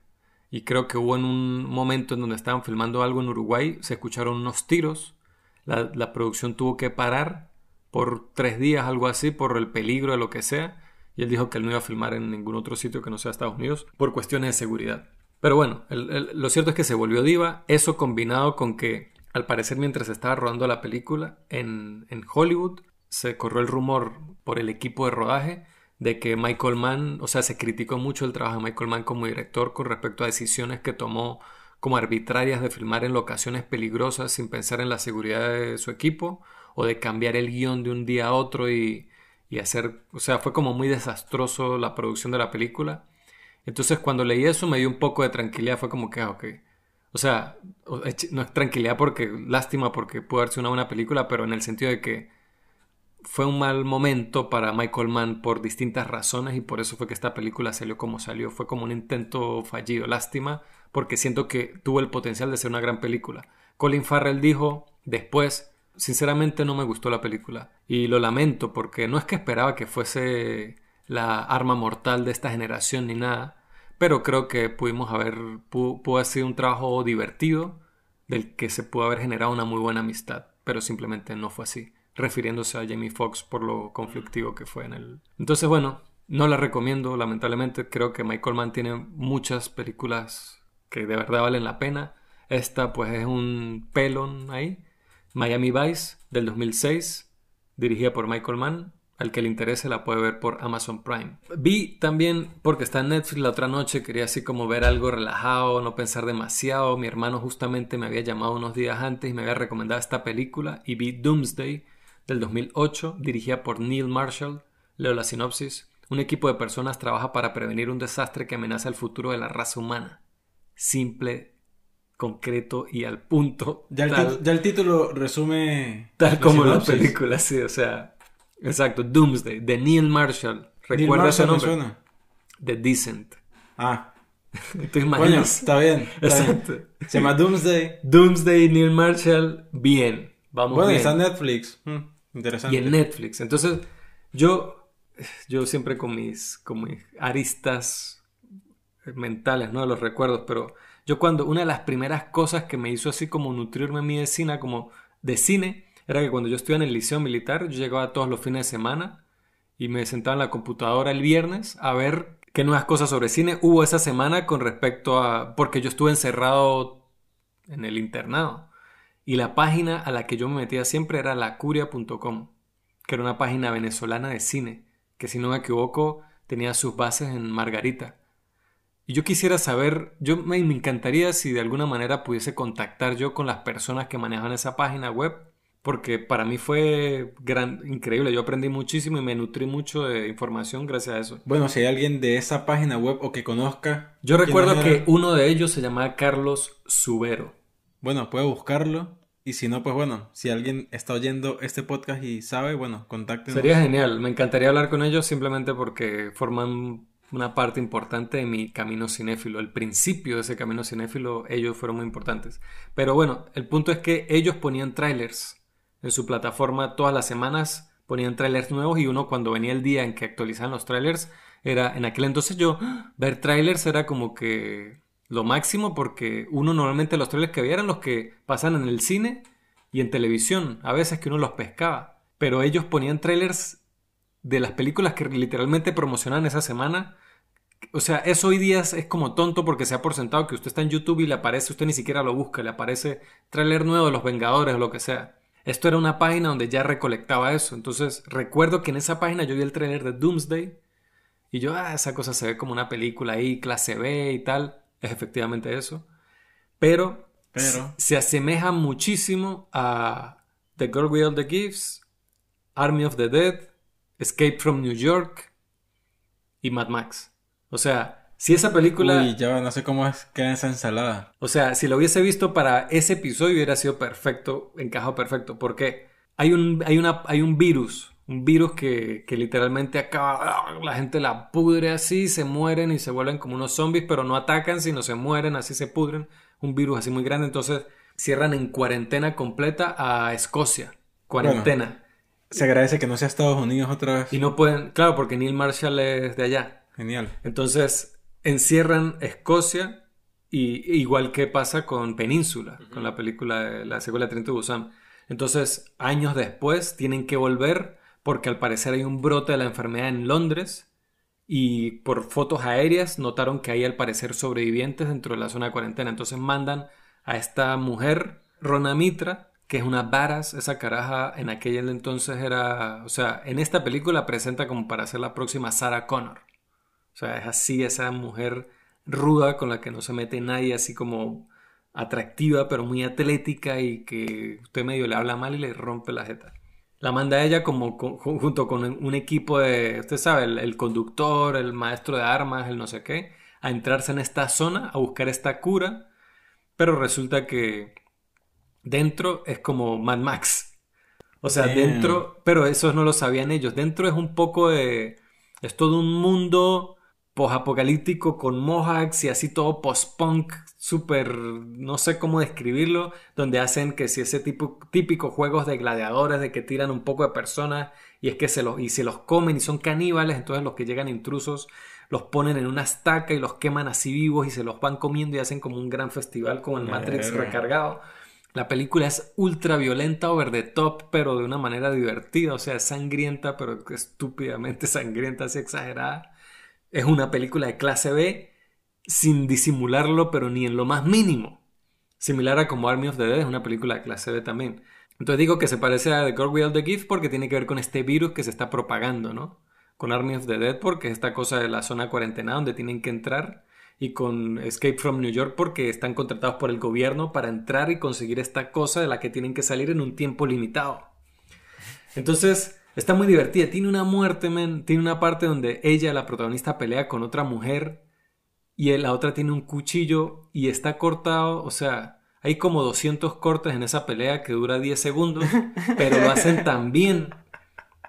Hay una decapitación al final de esa pelea, pero es tan. ¡Oh, shit! O sea, uno termina y es como. ¡Oh, my God! ¡Fuck! O sea, es tan violento así, tan over the top entonces, si es una película, si usted quiere una película completamente descerebrada, que usted ve en Netflix, que no lo piensa dos veces, que, que no tiene sentido, que la lógica, que tiene más huecos en la trama que el carrizo, pero a usted no le importa. Es de clase B. Porque está viendo una película de clase B para entretenerse y ya, esta es su película. Doomsday, o sea, tiene el presupuesto de una película de clase B. O sea, para ser clase B. Doomsday del 2008, dirigida por Neil Marshall. Para lo que es, está perfect. La pueden ver en Netflix. Y quería mencionar que el, final de créditos de la película suena una canción de una banda que para mí era icónica en aquel entonces y yo había olvidado. Y es una banda que no era icónica solo para mí. Esta banda, en particular, no la banda, sino en particular esta canción de esta banda, se hizo muy popular, sobre todo el riff inicial de la canción. Apareció creo que en un juego de FIFA, era así súper conocida, en distintos juegos de Play 2. Voy a adivinar. ¿The White Stripes? No. Ah. Pero eh, eh, o sea, eso es porque ya exageradamente popular, pero no. Club Foot de Kasabian, que es una banda de rock alternativo inglesa, que si no me equivoco, Kasabian quiere decir como carnicero en armenio, porque los integrantes de la banda, uno de ellos es de Armenia o la familia de Armenia. Pero es una banda de indie rock de esa que tuvo, tenía unos temas brutales en los 2000. O sea, cuando esta película salió Doomsday, esa canción que sale al final de créditos era la canción más cool del momento. Entonces, pero fue viendo, escuchando, viendo, viendo hoy día la película, escuchando la canción al final fue como nostálgico, pero nada. Les recomiendo escuchar esa canción al que le guste el rock independiente de esa época. Es muy buena y esa banda tiene temas brutales. Y tiene canciones que no son tan buenas, pero tiene riffs de guitarra buenísimos en todas sus canciones. Así sea la canción no tan buena. No sé si eso tiene sentido. Sí, lo tiene. Tiene muy buenos riffs. Club Foot de Kasabian. Y la última cosa que vi poniéndome también porque, bueno, con Guy Ritchie yo soy fan, bueno, soy fan de algunas de sus películas y algunas de sus, pero últimamente como que me ha tenido como que eh, no me ha gustado tanto, pero bueno, tenía pendiente The Man from Uncle del 2015, dirigida por Guy Ritchie.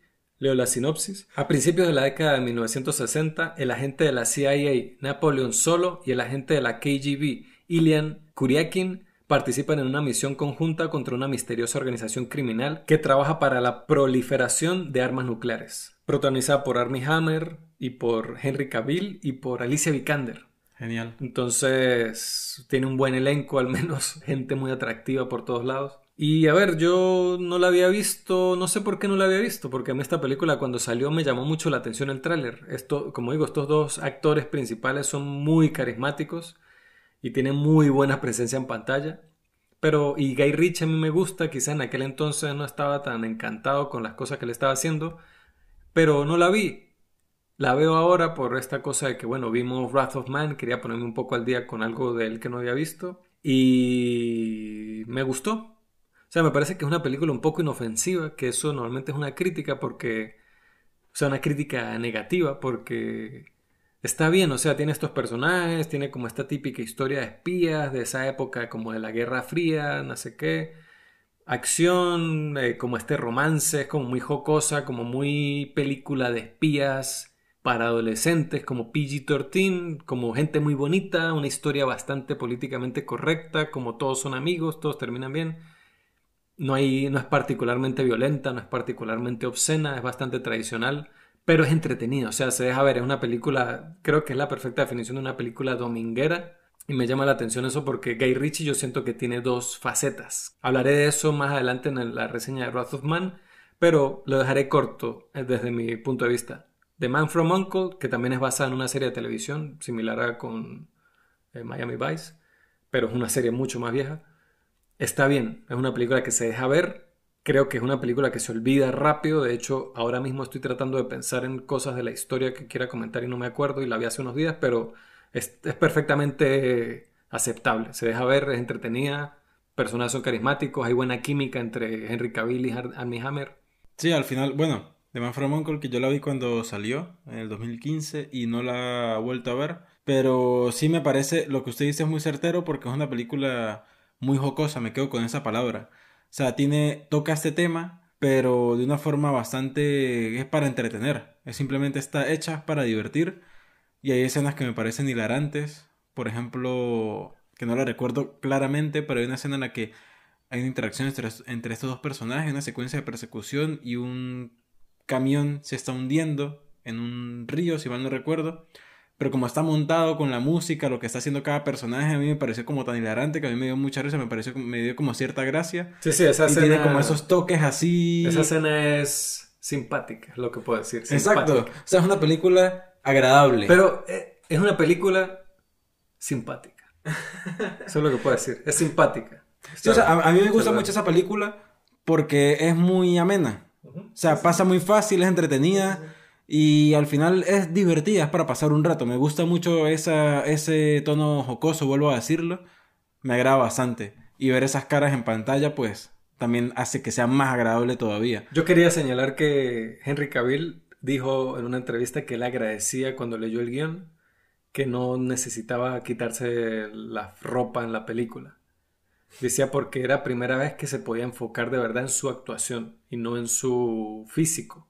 Porque dice, obviamente siempre me tengo que enfocar en mi actuación, pero los papeles en los que he trabajado le dan mucho énfasis al físico y obviamente eso es mucho esfuerzo y tiempo que le dedico a esa parte que no tiene que ver, dice, porque yo no me metí actor por el físico, me metí por la actuación. Y entonces esta película me gustó trabajar en ella porque podía enfocarme más en eso y yo creo que se nota, porque yo El carisma, la, forma en cómo entregan las líneas. Y yo, y yo, Henry Cavill nunca, o sea, a mí me parece que él físicamente es perfecto para Superman, pero a mí no me parece que él me haya demostrado gran cosa como en esas películas. O sea, a nivel actoral, a mí no me da gran... Es un tipo muy bien parecido, es un espécimen, pero más allá de eso, como que no me da mucho. Eh, ni, ni en Los Inmortales, que también lo vi en esa película. Pero aquí es la película donde he visto a Henry Cavill donde más he visto como el potencial de él de estrella de Hollywood. El tono de la película se presta para que pueda hacerlo. Y sí, su personaje porque... Eh, eh, sobre todo porque cuando está al lado de un tipo como Armie Hammer, que también es un carajo altísimo, súper acuerpado, también muy apuesto, y donde no es una película donde tratan de ver quién es más galán que el otro, sino este es como el tipo rudo y Henry Cavill es más bien el inteligente, el de los sesos, el metódico, el ingenioso. Entonces eso le da como oportunidad a él de, hacer ciertas cosas que sus otros papeles por los que es conocido no le han dado oportunidad. Me acuerdo de la escena que me pareció graciosa con los micrófonos.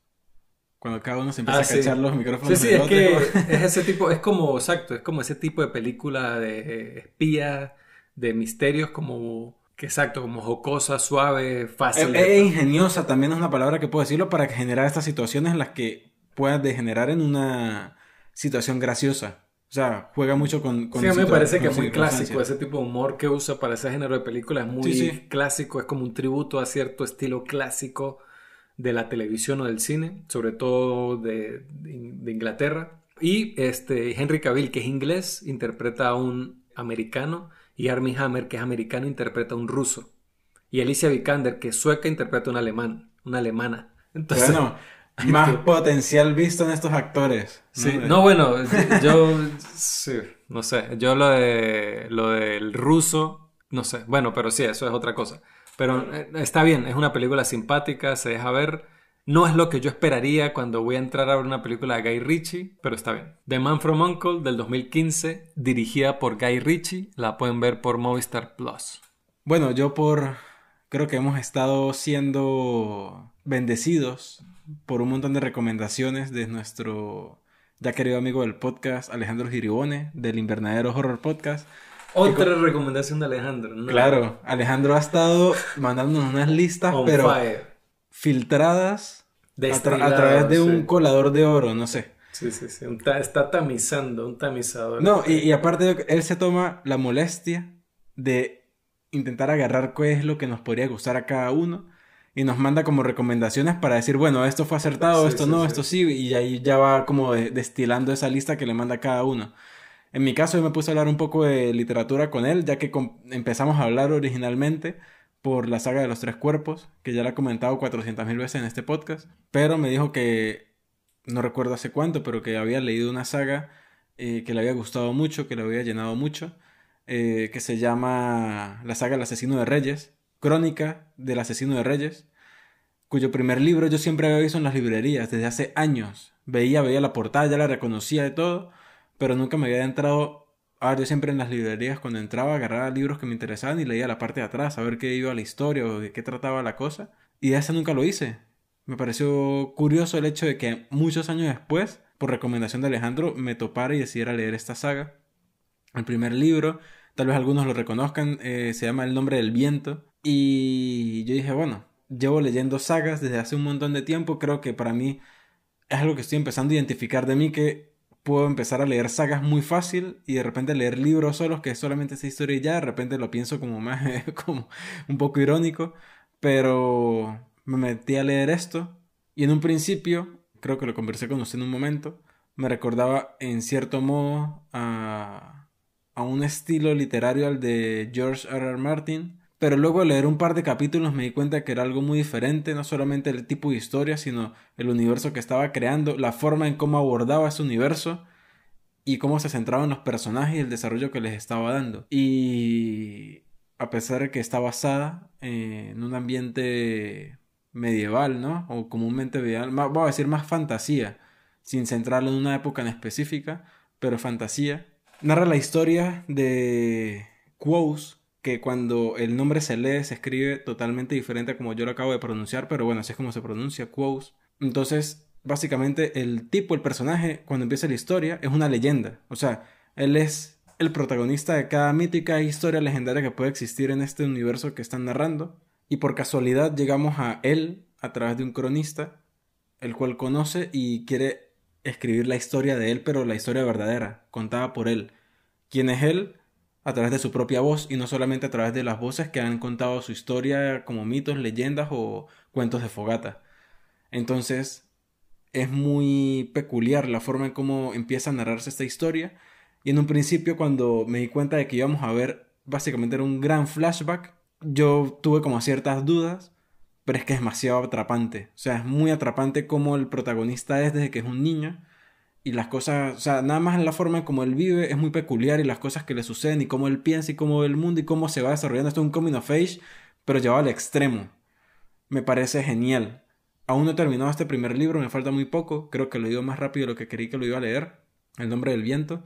Pero hasta lo que llevo, yo recomiendo muchísimo esto para las personas que quieran leer fantasía, que les guste como perderse un poco de la realidad del día a día y a veces media hora, un par de horas al día, meterse en un mundo que les haga olvidar de este otro aspecto, o de perderse y simplemente disfrutar de una buena lectura, una buena historia, algo eh, divertido, atrapante y que también deja reflexionando mucho porque el personaje pasa por muchas cosas bastante rudas mientras crece, sobre todo considerando que cuando empieza la historia a narrarla es un niño, pues bastante denso, pero lo recomiendo muchísimo, o sea, es muy, muy llevable, se lee muy rápido, pero a la vez deja reflexionando muchas cosas y sobre todo genera muchas dudas, porque es una saga, es una historia que no se detiene a explicarle a uno nada habla de razas, habla de ciudades, habla de pueblos, habla de mitos, habla de historia, de, lugares, habla de un montón de cosas, de criaturas, pero le sabe a culo explicarnos qué son. Simplemente están ahí y uno es el que tiene que ir empezando a construir ese universo en su mente. Y eso me parece bastante rico en muchos aspectos porque obviamente el autor generó todo eso con una imagen en su mente, pero nos permite a nosotros reconstruir esto a nuestro modo. Me parece genial eso. Y literalmente es la verdadera historia, la génesis de una leyenda. Entonces me parece brutal. Entonces lo recomiendo muchísimo. El nombre del viento, el primer libro de crónica de asesino de reyes, fue publicado en el 2007, escrito por Patrick Rothfuss. Wrath of Man del 2021, dirigida por Guy Ritchie. Leo la sinopsis. La trama sigue a H, un personaje frío y misterioso que trabaja en una empresa de camiones de efectivo responsable de mover cientos de millones de dólares por Los Ángeles cada semana. Bueno, como dije en, la reseña de, Man from Uncle, Guy Ritchie yo creo que tiene como dos aspectos de su carrera, ¿no? Tiene como estas películas que es por las que yo de verdad lo, voy a ver, las que más admiro, las que me gustan, que son Lock, Stock and Two Smoking Barrels y Snatch, ¿no? Que tienen que ver con este mundo criminal, como que este mundo súper macho man lleno de testosterona, del crimen, de los bajos mundos criminales. Bueno, y tiene como esas dos películas, ¿no? Que considero que son sus dos mejores películas y no ha logrado superarlas desde ese inicio. Colocar el listón alto también. Sí, pero tenemos otros directores que no necesariamente, o sea, por ejemplo, tenemos a Tarantino, que es alguien con quien se compara mucho a Guy Ritchie, sobre todo su trabajo temprano, y ajá, podemos decir que Pulp Fiction es su mejor película, pero aún así ha hecho muchas películas muy de Tarantino, muy buenas. Kill Bill, Bastardo sin, Gloria. Eh, bueno, a mí me gustó Once Upon a Time Hollywood. Hay gente a la que le gustó mucho Django Unchained y A mucha gente no le gustó The Hateful Eight, pero a mí me gustó. A mí no me gustó Hateful Eight, pero nada, pero exacto. A mucha gente le gustó Django Unchained también. Pero bueno, tiene, es como más consistente, siento yo. Ha sido más consistente con respecto a su estilo, a su carrera. En cambio, eh, Guy Ritchie ha hecho esas películas, después hizo Rock and Roll, Revolver, eh, The Gentleman, ahora Wrath of Man, pero tiene su otra faceta, que es esta faceta de, de alguien que, bueno, necesito hacer dinero, proyectarme y con ese dinero puedo hacer mi próxima película. Y es más de este cine comercial donde que a todos los directores que amamos así grandes, muy respetados, les han llegado esas ofertas. Lo que pasa es que ellos las han rechazado. Pero Mike, eh, Guy Ritchie ha dicho, tranquilo, yo les dirijo Sherlock Holmes, yo hago El Rey Arturo, yo hago Aladdin, no tengo rollo. O sea, porque esos proyectos estoy seguro que le dan muchísimo más dinero que estos otros, que son los que a los fans de Guy Ritchie le gustan. Entonces, eso tanto le da como mejor, una mejor, como no sé si decir estabilidad o vida o flujo económico, sino que también lo ayuda a después financiar sus propias sus películas que más van con su con la vena de cosas que él hace. Wrath of Man es parte de, esta, de este estilo por el que lo amamos a él, ¿no? Nada más con la cara de Jason Statham. Eh, ya es una película que se llama es protagonizada por Jason Statham. Se llama La ira del hombre. Es por lo menos en los últimos 6, 7 años tres películas que tienen la palabra man o men en el título de Guy Ritchie. The Man from Uncle. The Man from Uncle. The Gentleman con Matthew McConaughey y ahora Wrath of Man. O sea, Gay Ritchie es un tipo que hace películas demasiado, demasiado para papás, abuelos, tíos, o sea, demasiado así masculinas. Pero yo, a ver, a mí, como dije, a mí me gustó muchísimo Lockstock y me gustó mucho Snatch. Puedo decir que disfruté Rock and Roll cuando la vi en aquel entonces. Tendría que verla de nuevo para ver si la disfruto. Nunca he visto Revolver, que es su otra película donde Statham es el protagónico. Otra cosa que vale destacar es que Guy Ritchie fue quien descubrió y quien puso en el mapa a Jason Statham, que es ahora en el siglo XXI es una de las grandes estrellas de acción de las caras del cine. Es la cara de culo más cara que puede De acción, o sea, es un tipo que, o sea, es brutal. El tipo es cinturón negro en, no sé en qué arte marcial, es medallista olímpico en, en clavado. Él antes de ser actor era clavadista olímpico, estuvo en los Juegos Olímpicos y tiene un aspecto y una presencia en pantalla tan buena, a pesar de que siempre haga exactamente el mismo personaje, es uno de esos actores que se puede salir con la suya haciendo eso, porque lo hace tan bien y nos encanta tanto ese rol que, o sea, nadie se queja. O sea, hay otros actores, no, que está encasillado. Déjenlo así, no me importa, o sea, es increíble. Pero bueno, Guy Ritchie fue quien lo descubrió. Guy Ritchie tiene a Jason Statham. Creo que la primera película en la que apareció Jason Statham fueron en las películas de Guy Ritchie. Y no es dando golpes. Él da golpes después de Guy Ritchie. Pero bueno, el punto es ese, ¿no? Es que es el reencuentro de Statham con Ritchie. Entonces, a ver, yo estaba un poco escéptico. Porque al principio yo... Ah, este, este, yo The Gentleman, muchísima gente le encantó. The Gentleman, The Gentleman le gustó. A mí me dejó muchísimo que desear. A mí no me gustó tanto. Entonces estaba aquí como que, ok, vamos a ver qué me está mostrando. Estaba un poco con los brazos cruzados. Ve ese plano inicial que es como esta especie de plano secuencia fijo del interior del camión blindado. No me impresionó más, yo dije visualmente me pareció poco ambicioso, en ese momento pensé eso. Me parece que la película tiene un inicio un poco lento, un poco predecible, que muestran a un Jason Statham siendo como una especie de novato, que pasa, el, pasa la prueba de disparo apenas. Y uno dice, es Jason Statham en una película que hay Richie que se llama La Furia del Hombre. Obviamente él es el puto amo aquí. O sea, él si le quiere dar en el blanco, le da en el blanco. Si no le está dando es porque le da la gana de no darle. Entonces, como que eh, lo que sea que está haciendo la película no me está llevando, pero sin yo saberlo, eh, me estaba llevando exactamente por donde ya me quería llevar. Pasan 20 minutos de la película, la película va en segunda, le mete octava. Y la película se vuelve de ahí en adelante. Oh my god. O sea, rompe el cloche, men. O sea, esta película. men, es que Guy Ritchie ya está haciendo meta. Está haciendo el cine, o sea, esta película estaba haciendo que la gente que ya conoce su cine lo estaba jodiendo, weón. Estaba troleándolos y diciéndole, ajá, no, vamos a mostrar esto para esto. ya está haciendo meta con su propio cine. La última media hora de esta película, man. Qué pedazo de. O sea, yo no. Yo tenía tiempo que no veía una película de acción tan clásica como esta, pero bien, bien hecha. O sea, esto es una película de tipos, o sea, de Mm, testosterona. O sea, esto sale en la. Usted le ve las venas en los bíceps a esta película. Pero está tan bien ejecutada y tiene muchas similitudes con Hit, que no lo mencionamos en la reseña larguísima que hicimos de Hit, que son personajes despiadados. Sí, lo dijimos un poco, que son ladrones. desde mi caso, que está en Hit, está Robert De Niro, está Val están Tom Simemore, están todos estos actores que son los bandidos y uno se identifica con ellos, pero ellos son, no solo son ladrones, son asesinos y despiadados. A ellos no les interesa nadie ni nada que no sea ellos. A ellos no les importa el bienestar de más nadie que no sea el de ellos.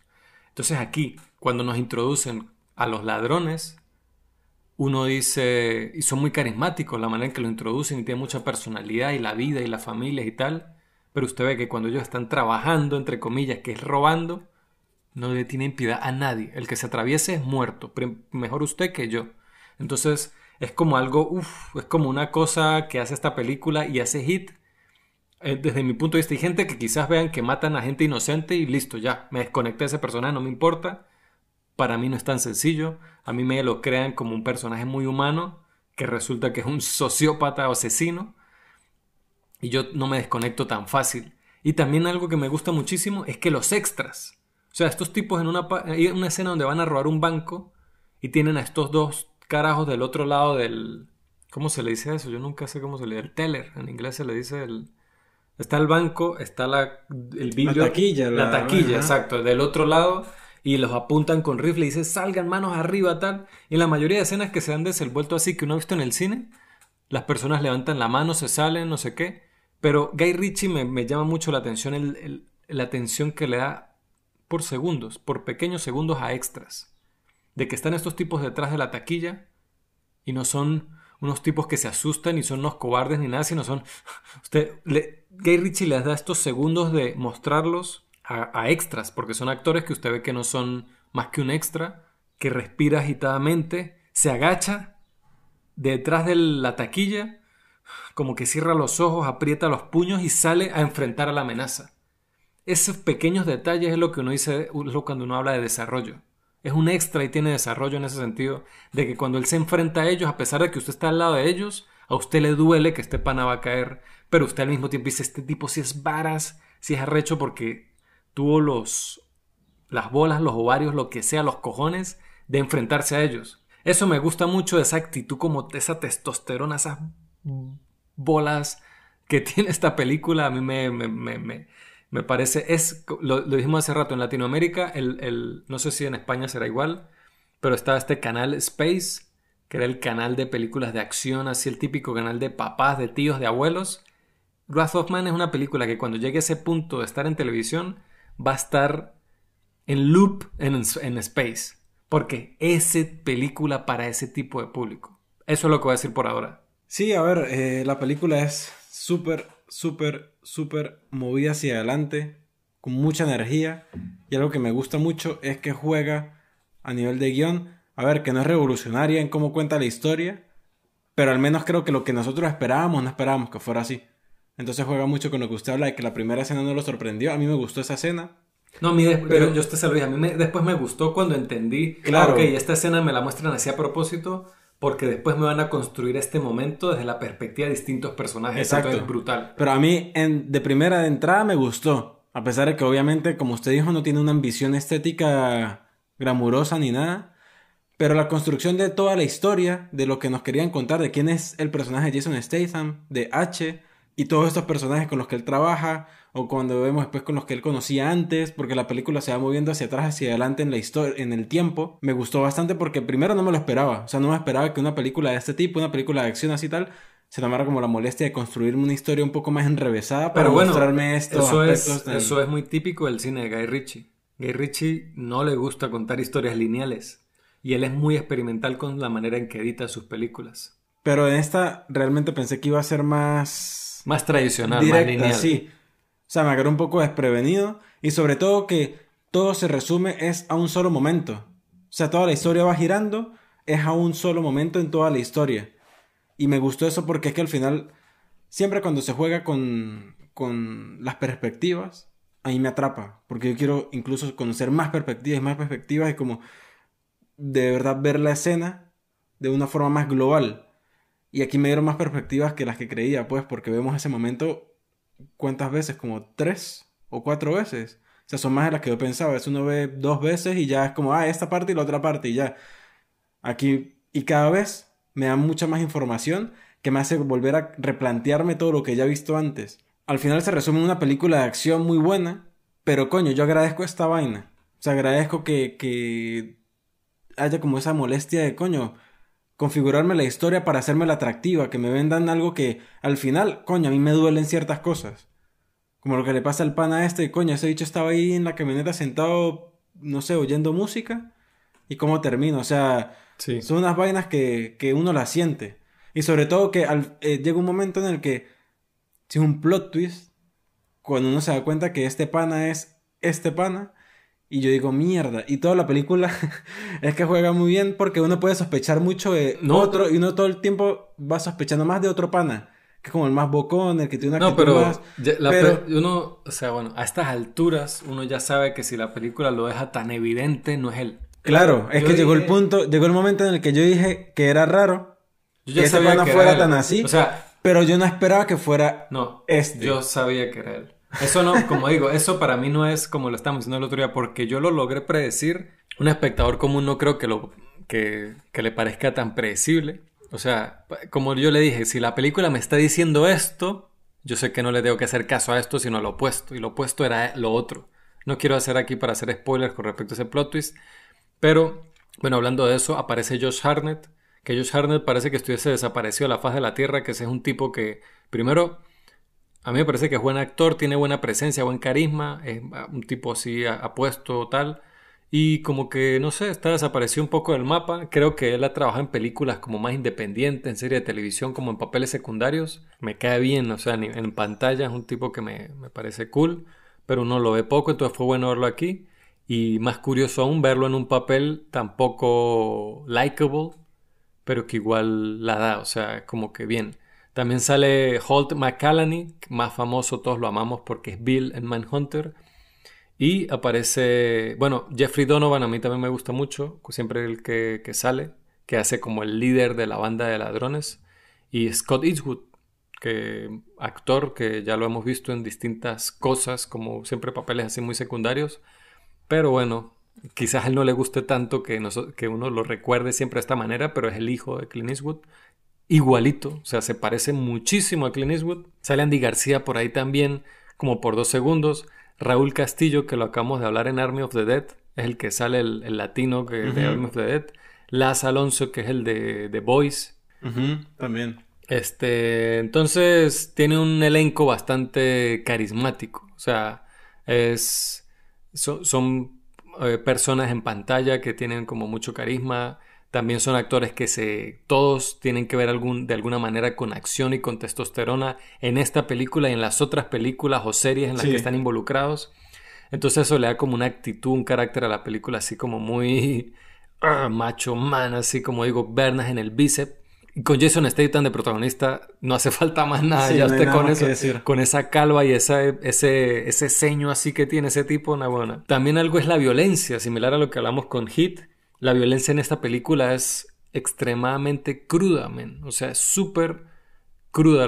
los momentos de violencia aquí son muy fuertes y la película pues maneja eso de una manera, pues, no sé, a mí me parece que bastante buena. A mí el primer robo comparando de Hit con esta, el primer robo me pareció, bueno, también que apoya mucho la forma como está construida la historia, me pareció más atractivo este, pero bueno, porque a nivel de la historia compromete un poco más la narrativa de lo que va a llevar toda la película de principio a fin, pero lo sentí como más intenso en muchos aspectos, comparado con el de Hit, a pesar de que en Hit, bueno, ambas películas tienen un momento en el que hay un gran tiroteo, hay como una gran secuencia de versus, un bando contra el otro, y creo que en ese caso me quedo con la de Hit. En, esta, en la avenida, en lo que estábamos conversando. Es que, esta película es como que Guy Ritchie vio Hit y dijo, verga, tengo que hacer algo así. Por eso fue que a mí se me ocurrió Hit como comparación para esta película porque se nota lo influenciado que está Guy Ritchie por esa película para hacer esta, al menos desde mi punto de vista. Eh, la secuencia de tiroteo, ya más adelante en la película, en esta, me parece que es muy buena. O sea, mantiene, logra mantener una tensión. No, buenísimo. Y el hecho de que es muy cruda, porque uno siempre tiene la esperanza de que, coño, que este personaje lo logre, que ese también, y todo se vuelve un desastre. Y a pesar de que sean personajes que se quieren, que son familia, que son amigos, que son lo que sea, cayó, no hay nada que hacer. Y me encanta que Jason Statham, chamo, se ha dicho siempre que están peos, no escatiman que igual le disparen. Igual le lo pueden dejar como un fucking queso que no importa porque así sea Jason Statham, ese bicho igual está hecho de carne. Es como, pero es como Terminator, o sea, no, no lo paran. Pero ¿sabes qué me pareció? el bicho cree, que, cree que lo mataron como tres veces en la película y el bicho vuelve y vuelve. Pero ¿sabes qué me pareció? Que cuando yo vi eso dije, maldita sea. Que estos bichos cuando llegan a saltar ahí, parecen Iron Man, weón. El casco, los chalecos antibalas, como todo el traje que tienen es que me pareció brutal cada vez que uno veía que les pegaba las balas y les rebotaban y ellos como que les temblaba. O sea, esos pequeños detalles yo dije, mierda, o sea, se sentía muy arrecho. Yo dije, a la puta. O sea, a mí de pana me impactó mucho como el hecho de que estos panas eran seis como contra 30 y sin embargo tenían las de ganar. Porque primero el factor sorpresa y segundo de Panamen era no, eran, Casi impenetrable. Exacto, eran, tenían eran muy tácticos, eran profesionales completamente, no eran cualquier ladrones de bodega, eran unos ex militares mercenarios profesionales. Los introducen tarde en la película. Pero Eso también me pareció curioso, pero le generan un arco. No, pero... la película va generando arcos de principio a fin. Pero no, los introducen tarde, pero es porque es una película de esas que... Es como... Es de esas películas que... que, que esta idea como por capítulos que nos muestran, cada capítulo nos muestra una perspectiva distinta de un hecho. Cuando, a mí me parece que cuando empieza el capítulo de ellos es cuando la película de verdad se pone buena. Claro, que es cuando es la primera vez que los vemos a ellos, que ellos llegan a atracar el camión que está manejando Jason Statham y este tropano. Y cuando él le, o la táctica en ese robo es que ellos le meten como gas, no sé si es la lacrimógeno o algún otro, para que ellos salgan de la camioneta, pero Jason Statham sale con un trapo en la boca. Y cuando se lo quita, ellos lo, ellos lo ven y dicen, nos vamos, vámonos. O sea, nos fuimos de aquí. Y en parte me recordó un poco tipo a John Wick. Ya va, pero cuando lo... Pero los que dicen que nos vamos no son los ladrones, son los amigos de él. Sí, pero me pareció curioso porque en ese momento me recordó a John Wick cuando se genera como este mito. Uno cree que es como que este bicho es una leyenda claro. en los bajos mundos. Bueno, yo no lo vi así porque yo lo vi fue como que, coño, nuestro jefe está metido en esto, no le, vamos, no, no le jodamos el... Sea lo que está haciendo, no... Pero no, es que uno no sabe que son... que él es eso. No, claro, en ese momento después. no. En ese momento yo lo sentí fue más como esto. Luego es que uno va entendiendo de verdad cuál es la relación que hay entre ellos. Por eso, que eso ya, que eso ya es un tropo. Eso no es nuevo, eso ya lo hemos visto. Eh, John Wick lo popularizó y ya gracias a John Wick lo hemos visto en muchas películas, incluida en Nobody. Se vio como esa misma claro. cosa de que vemos al tipo y solo con verlo ya nos cagamos. Pero este no es el caso. Porque aquí más adelante uno se da cuenta de que es un poco más complejo que eso. Exacto. Y eso me gustó que jode. O sea, me gusta cómo la... Esta es una gran historia, pero dentro de esta gran historia se van degenerando otras pequeñas historias que componen este todo, pero igual cada una podría ser independiente. Sí, a mí, a mí me gusta, o sea, así como película cruda de acción clásica llena de testosterona, me parece que funciona súper bien. Creo que tiene, las escenas de acción son buenísimas. Es una película de esas que se va poniendo mejor a medida que avanza. O sea, cada momento, o sea, la película empieza en, no empieza en cero, empieza como en 100 y llega, no joda, fucking 400 kilómetros por hora. Pero está muy bien. Este, es que Jason Statham es demasiado bueno, demasiado carismático. Guy Ritchie plantea como ciertas escenas y escenarios como muy buenos, como plantea, por ejemplo, la escena cuando está este carajo que es como la mano derecha de Jason Statham y dice así en la camioneta, "Ah, creo que me la va a pasar limpiando todo el día y entra y es un plano secuencia siguiéndolo a él y entra a este sitio donde tienen a estas personas en el piso, estas chicas están llorando por una esquina, está Jason Statham en el fondo, está la pantalla y suena como lo que están, entonces resulta que, que- que atraparon como a esta, estas personas, esta, una red. esta red criminal de prostitución, de tráfico de blancas, creyendo que son las personas que están buscando y le dice a Statham, jefe, lo siento, pero no son ellos, no son las personas que estamos buscando, ¿qué quieres que hagamos? Y él así, no quiero que hagas nada, Timmy. Saca su pistola y él mismo, sin decirle a sus ta, ta, ta, los eje- ejecuta todo. Dice, bueno, no hay nada que hacer con esta gente, ellos no son los que nos estamos buscando, igual están haciendo algo horrible, vamos a acabar con ellos. Pum, pum, pum, los ejecuta. Las chicas que tenían secuestradas, lánceles algo de efectivo. No, el, el- no el- dicen, ellos tenían como 2.5. Denle eso a las chicas y... No, dice throw them, throw them some cash, es lo que él dice. Lánzales algo, lánzales efectivo, lo, lo que dice Statham. Pero eh, esos pequeños detalles, cómo construye Richie esa escena, cómo empieza, o sea, a nivel de guion, cómo empieza esa escena y cómo termina, brutal. Es una secuencia toda esa Una secuencia, exacto. ¿Qué es lo que me, cuál es mi problema con la película? Y es, y solo es un problema teniendo en cuenta la filmografía de Guy Ritchie y ni siquiera toda su filmografía, sus dos primeras películas. A mí esta película y The Gentleman me parece que son películas y de Mind from Uncle me parece que son películas que están extremadamente pulidas. Tienen movimientos de cámara extremadamente precisos, todo está demasiado limpio, están sentados, son un poco de ladrones criminales y están sentados en un hangar hablando sobre su próximo robo y parece un- una cosa, un penthouse diseñado, o sea, es una cosa demasiado bonita, perfecta, ni está así, es súper amplio, atrás se ven como unas luces. Aunque yo lo entiendo. No, ¿Quién, quién dice que está allá atrás con esas luces? Y está el humo como para crear esa separación y es como tan preciosista la- el movimiento de cámara y las luces. Y usted se pone a ver y yo, coño, yo no digo que es que tiene que ser así y que, y que sea como se plantea en esta película no está mal. Es lo más tradicional, es lo más típico, es como lo más... está bien.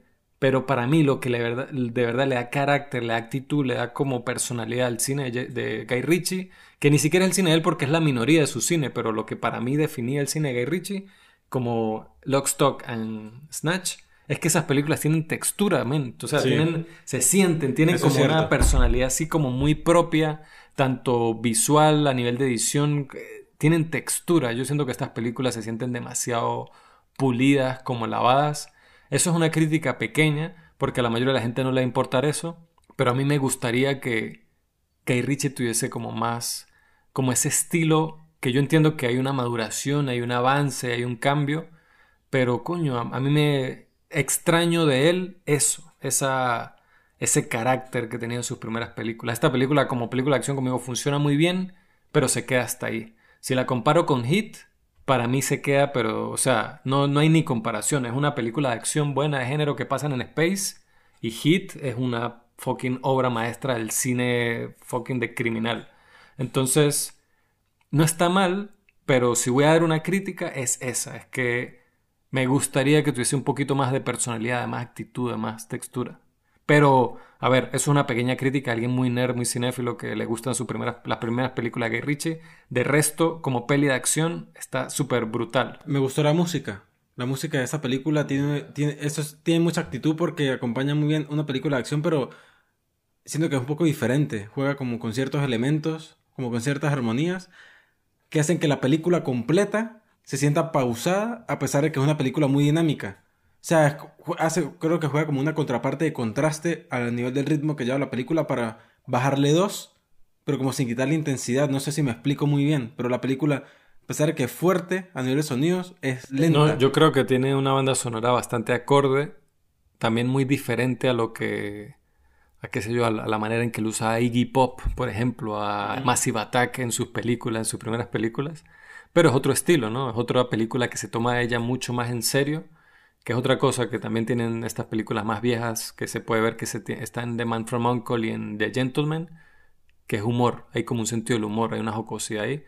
Esta película no tiene nada de eso, es completamente seria. Eso no está mal, está bien. Este, pero sí, yo estoy de acuerdo con que la música me pareció buena, muy acertada en general. Creo que nos gustó bastante, está muy recomendada como película, de acción, así como clásica, como bien ejecutada. Yo creo que de pana la última media hora es espectacular entre el cine de acción moderno. Creo que es una película que si hubiese salido este tipo de película en los 80, los 90 se volvió un éxito, un fenómeno mundial, pero hoy día el público para este tipo de películas que son tan machomán, tan llenas de testosterona, tan hombre blanco hetero, o sea, eh, como que es más de nicho hoy día, pero estoy seguro que es una obra que con el tiempo va a conseguir un público bastante fiel. Sí, sí, total. Wrath of Man del 2021, dirigida por Guy Ritchie, actualmente en España está disponible en cines. Súper entretenida para ver en cines. Les recordamos seguirnos en nuestras redes, en Twitter como P, en Instagram como pimpumpan.podcast. Recuerden suscribirse a nuestro canal de YouTube, en el cual estamos subiendo clips de reseñas cortas todas las semanas y además contenido exclusivo para YouTube que no aparece en nuestros programas de podcast. Y recuerden que en la descripción de los episodios en cualquier plataforma de podcast y en YouTube podrán encontrar un enlace a través del cual se podrán suscribir y ser partners o mecenas de nuestro proyecto y así podrán apoyarnos a poder ver las películas cuando recién salgan en el cine y poder hablarlas acá o poder asistir a festivales, eventos y conversar sobre lo que hemos experimentado a nivel audiovisual en ellos. También en mejorar los equipos en la calidad de audio y en traerle más contenido para ustedes. Y también cuando se unan más personas que llevan unas cuentas y esperamos que sean más, generar contenido exclusivo solamente para las personas que nos aporten eh, como partners. Así que nada, esperamos que se unan y nos acompañen todas las semanas. Muchísimas gracias por acompañarnos. Espero que nos escuchen la próxima semana.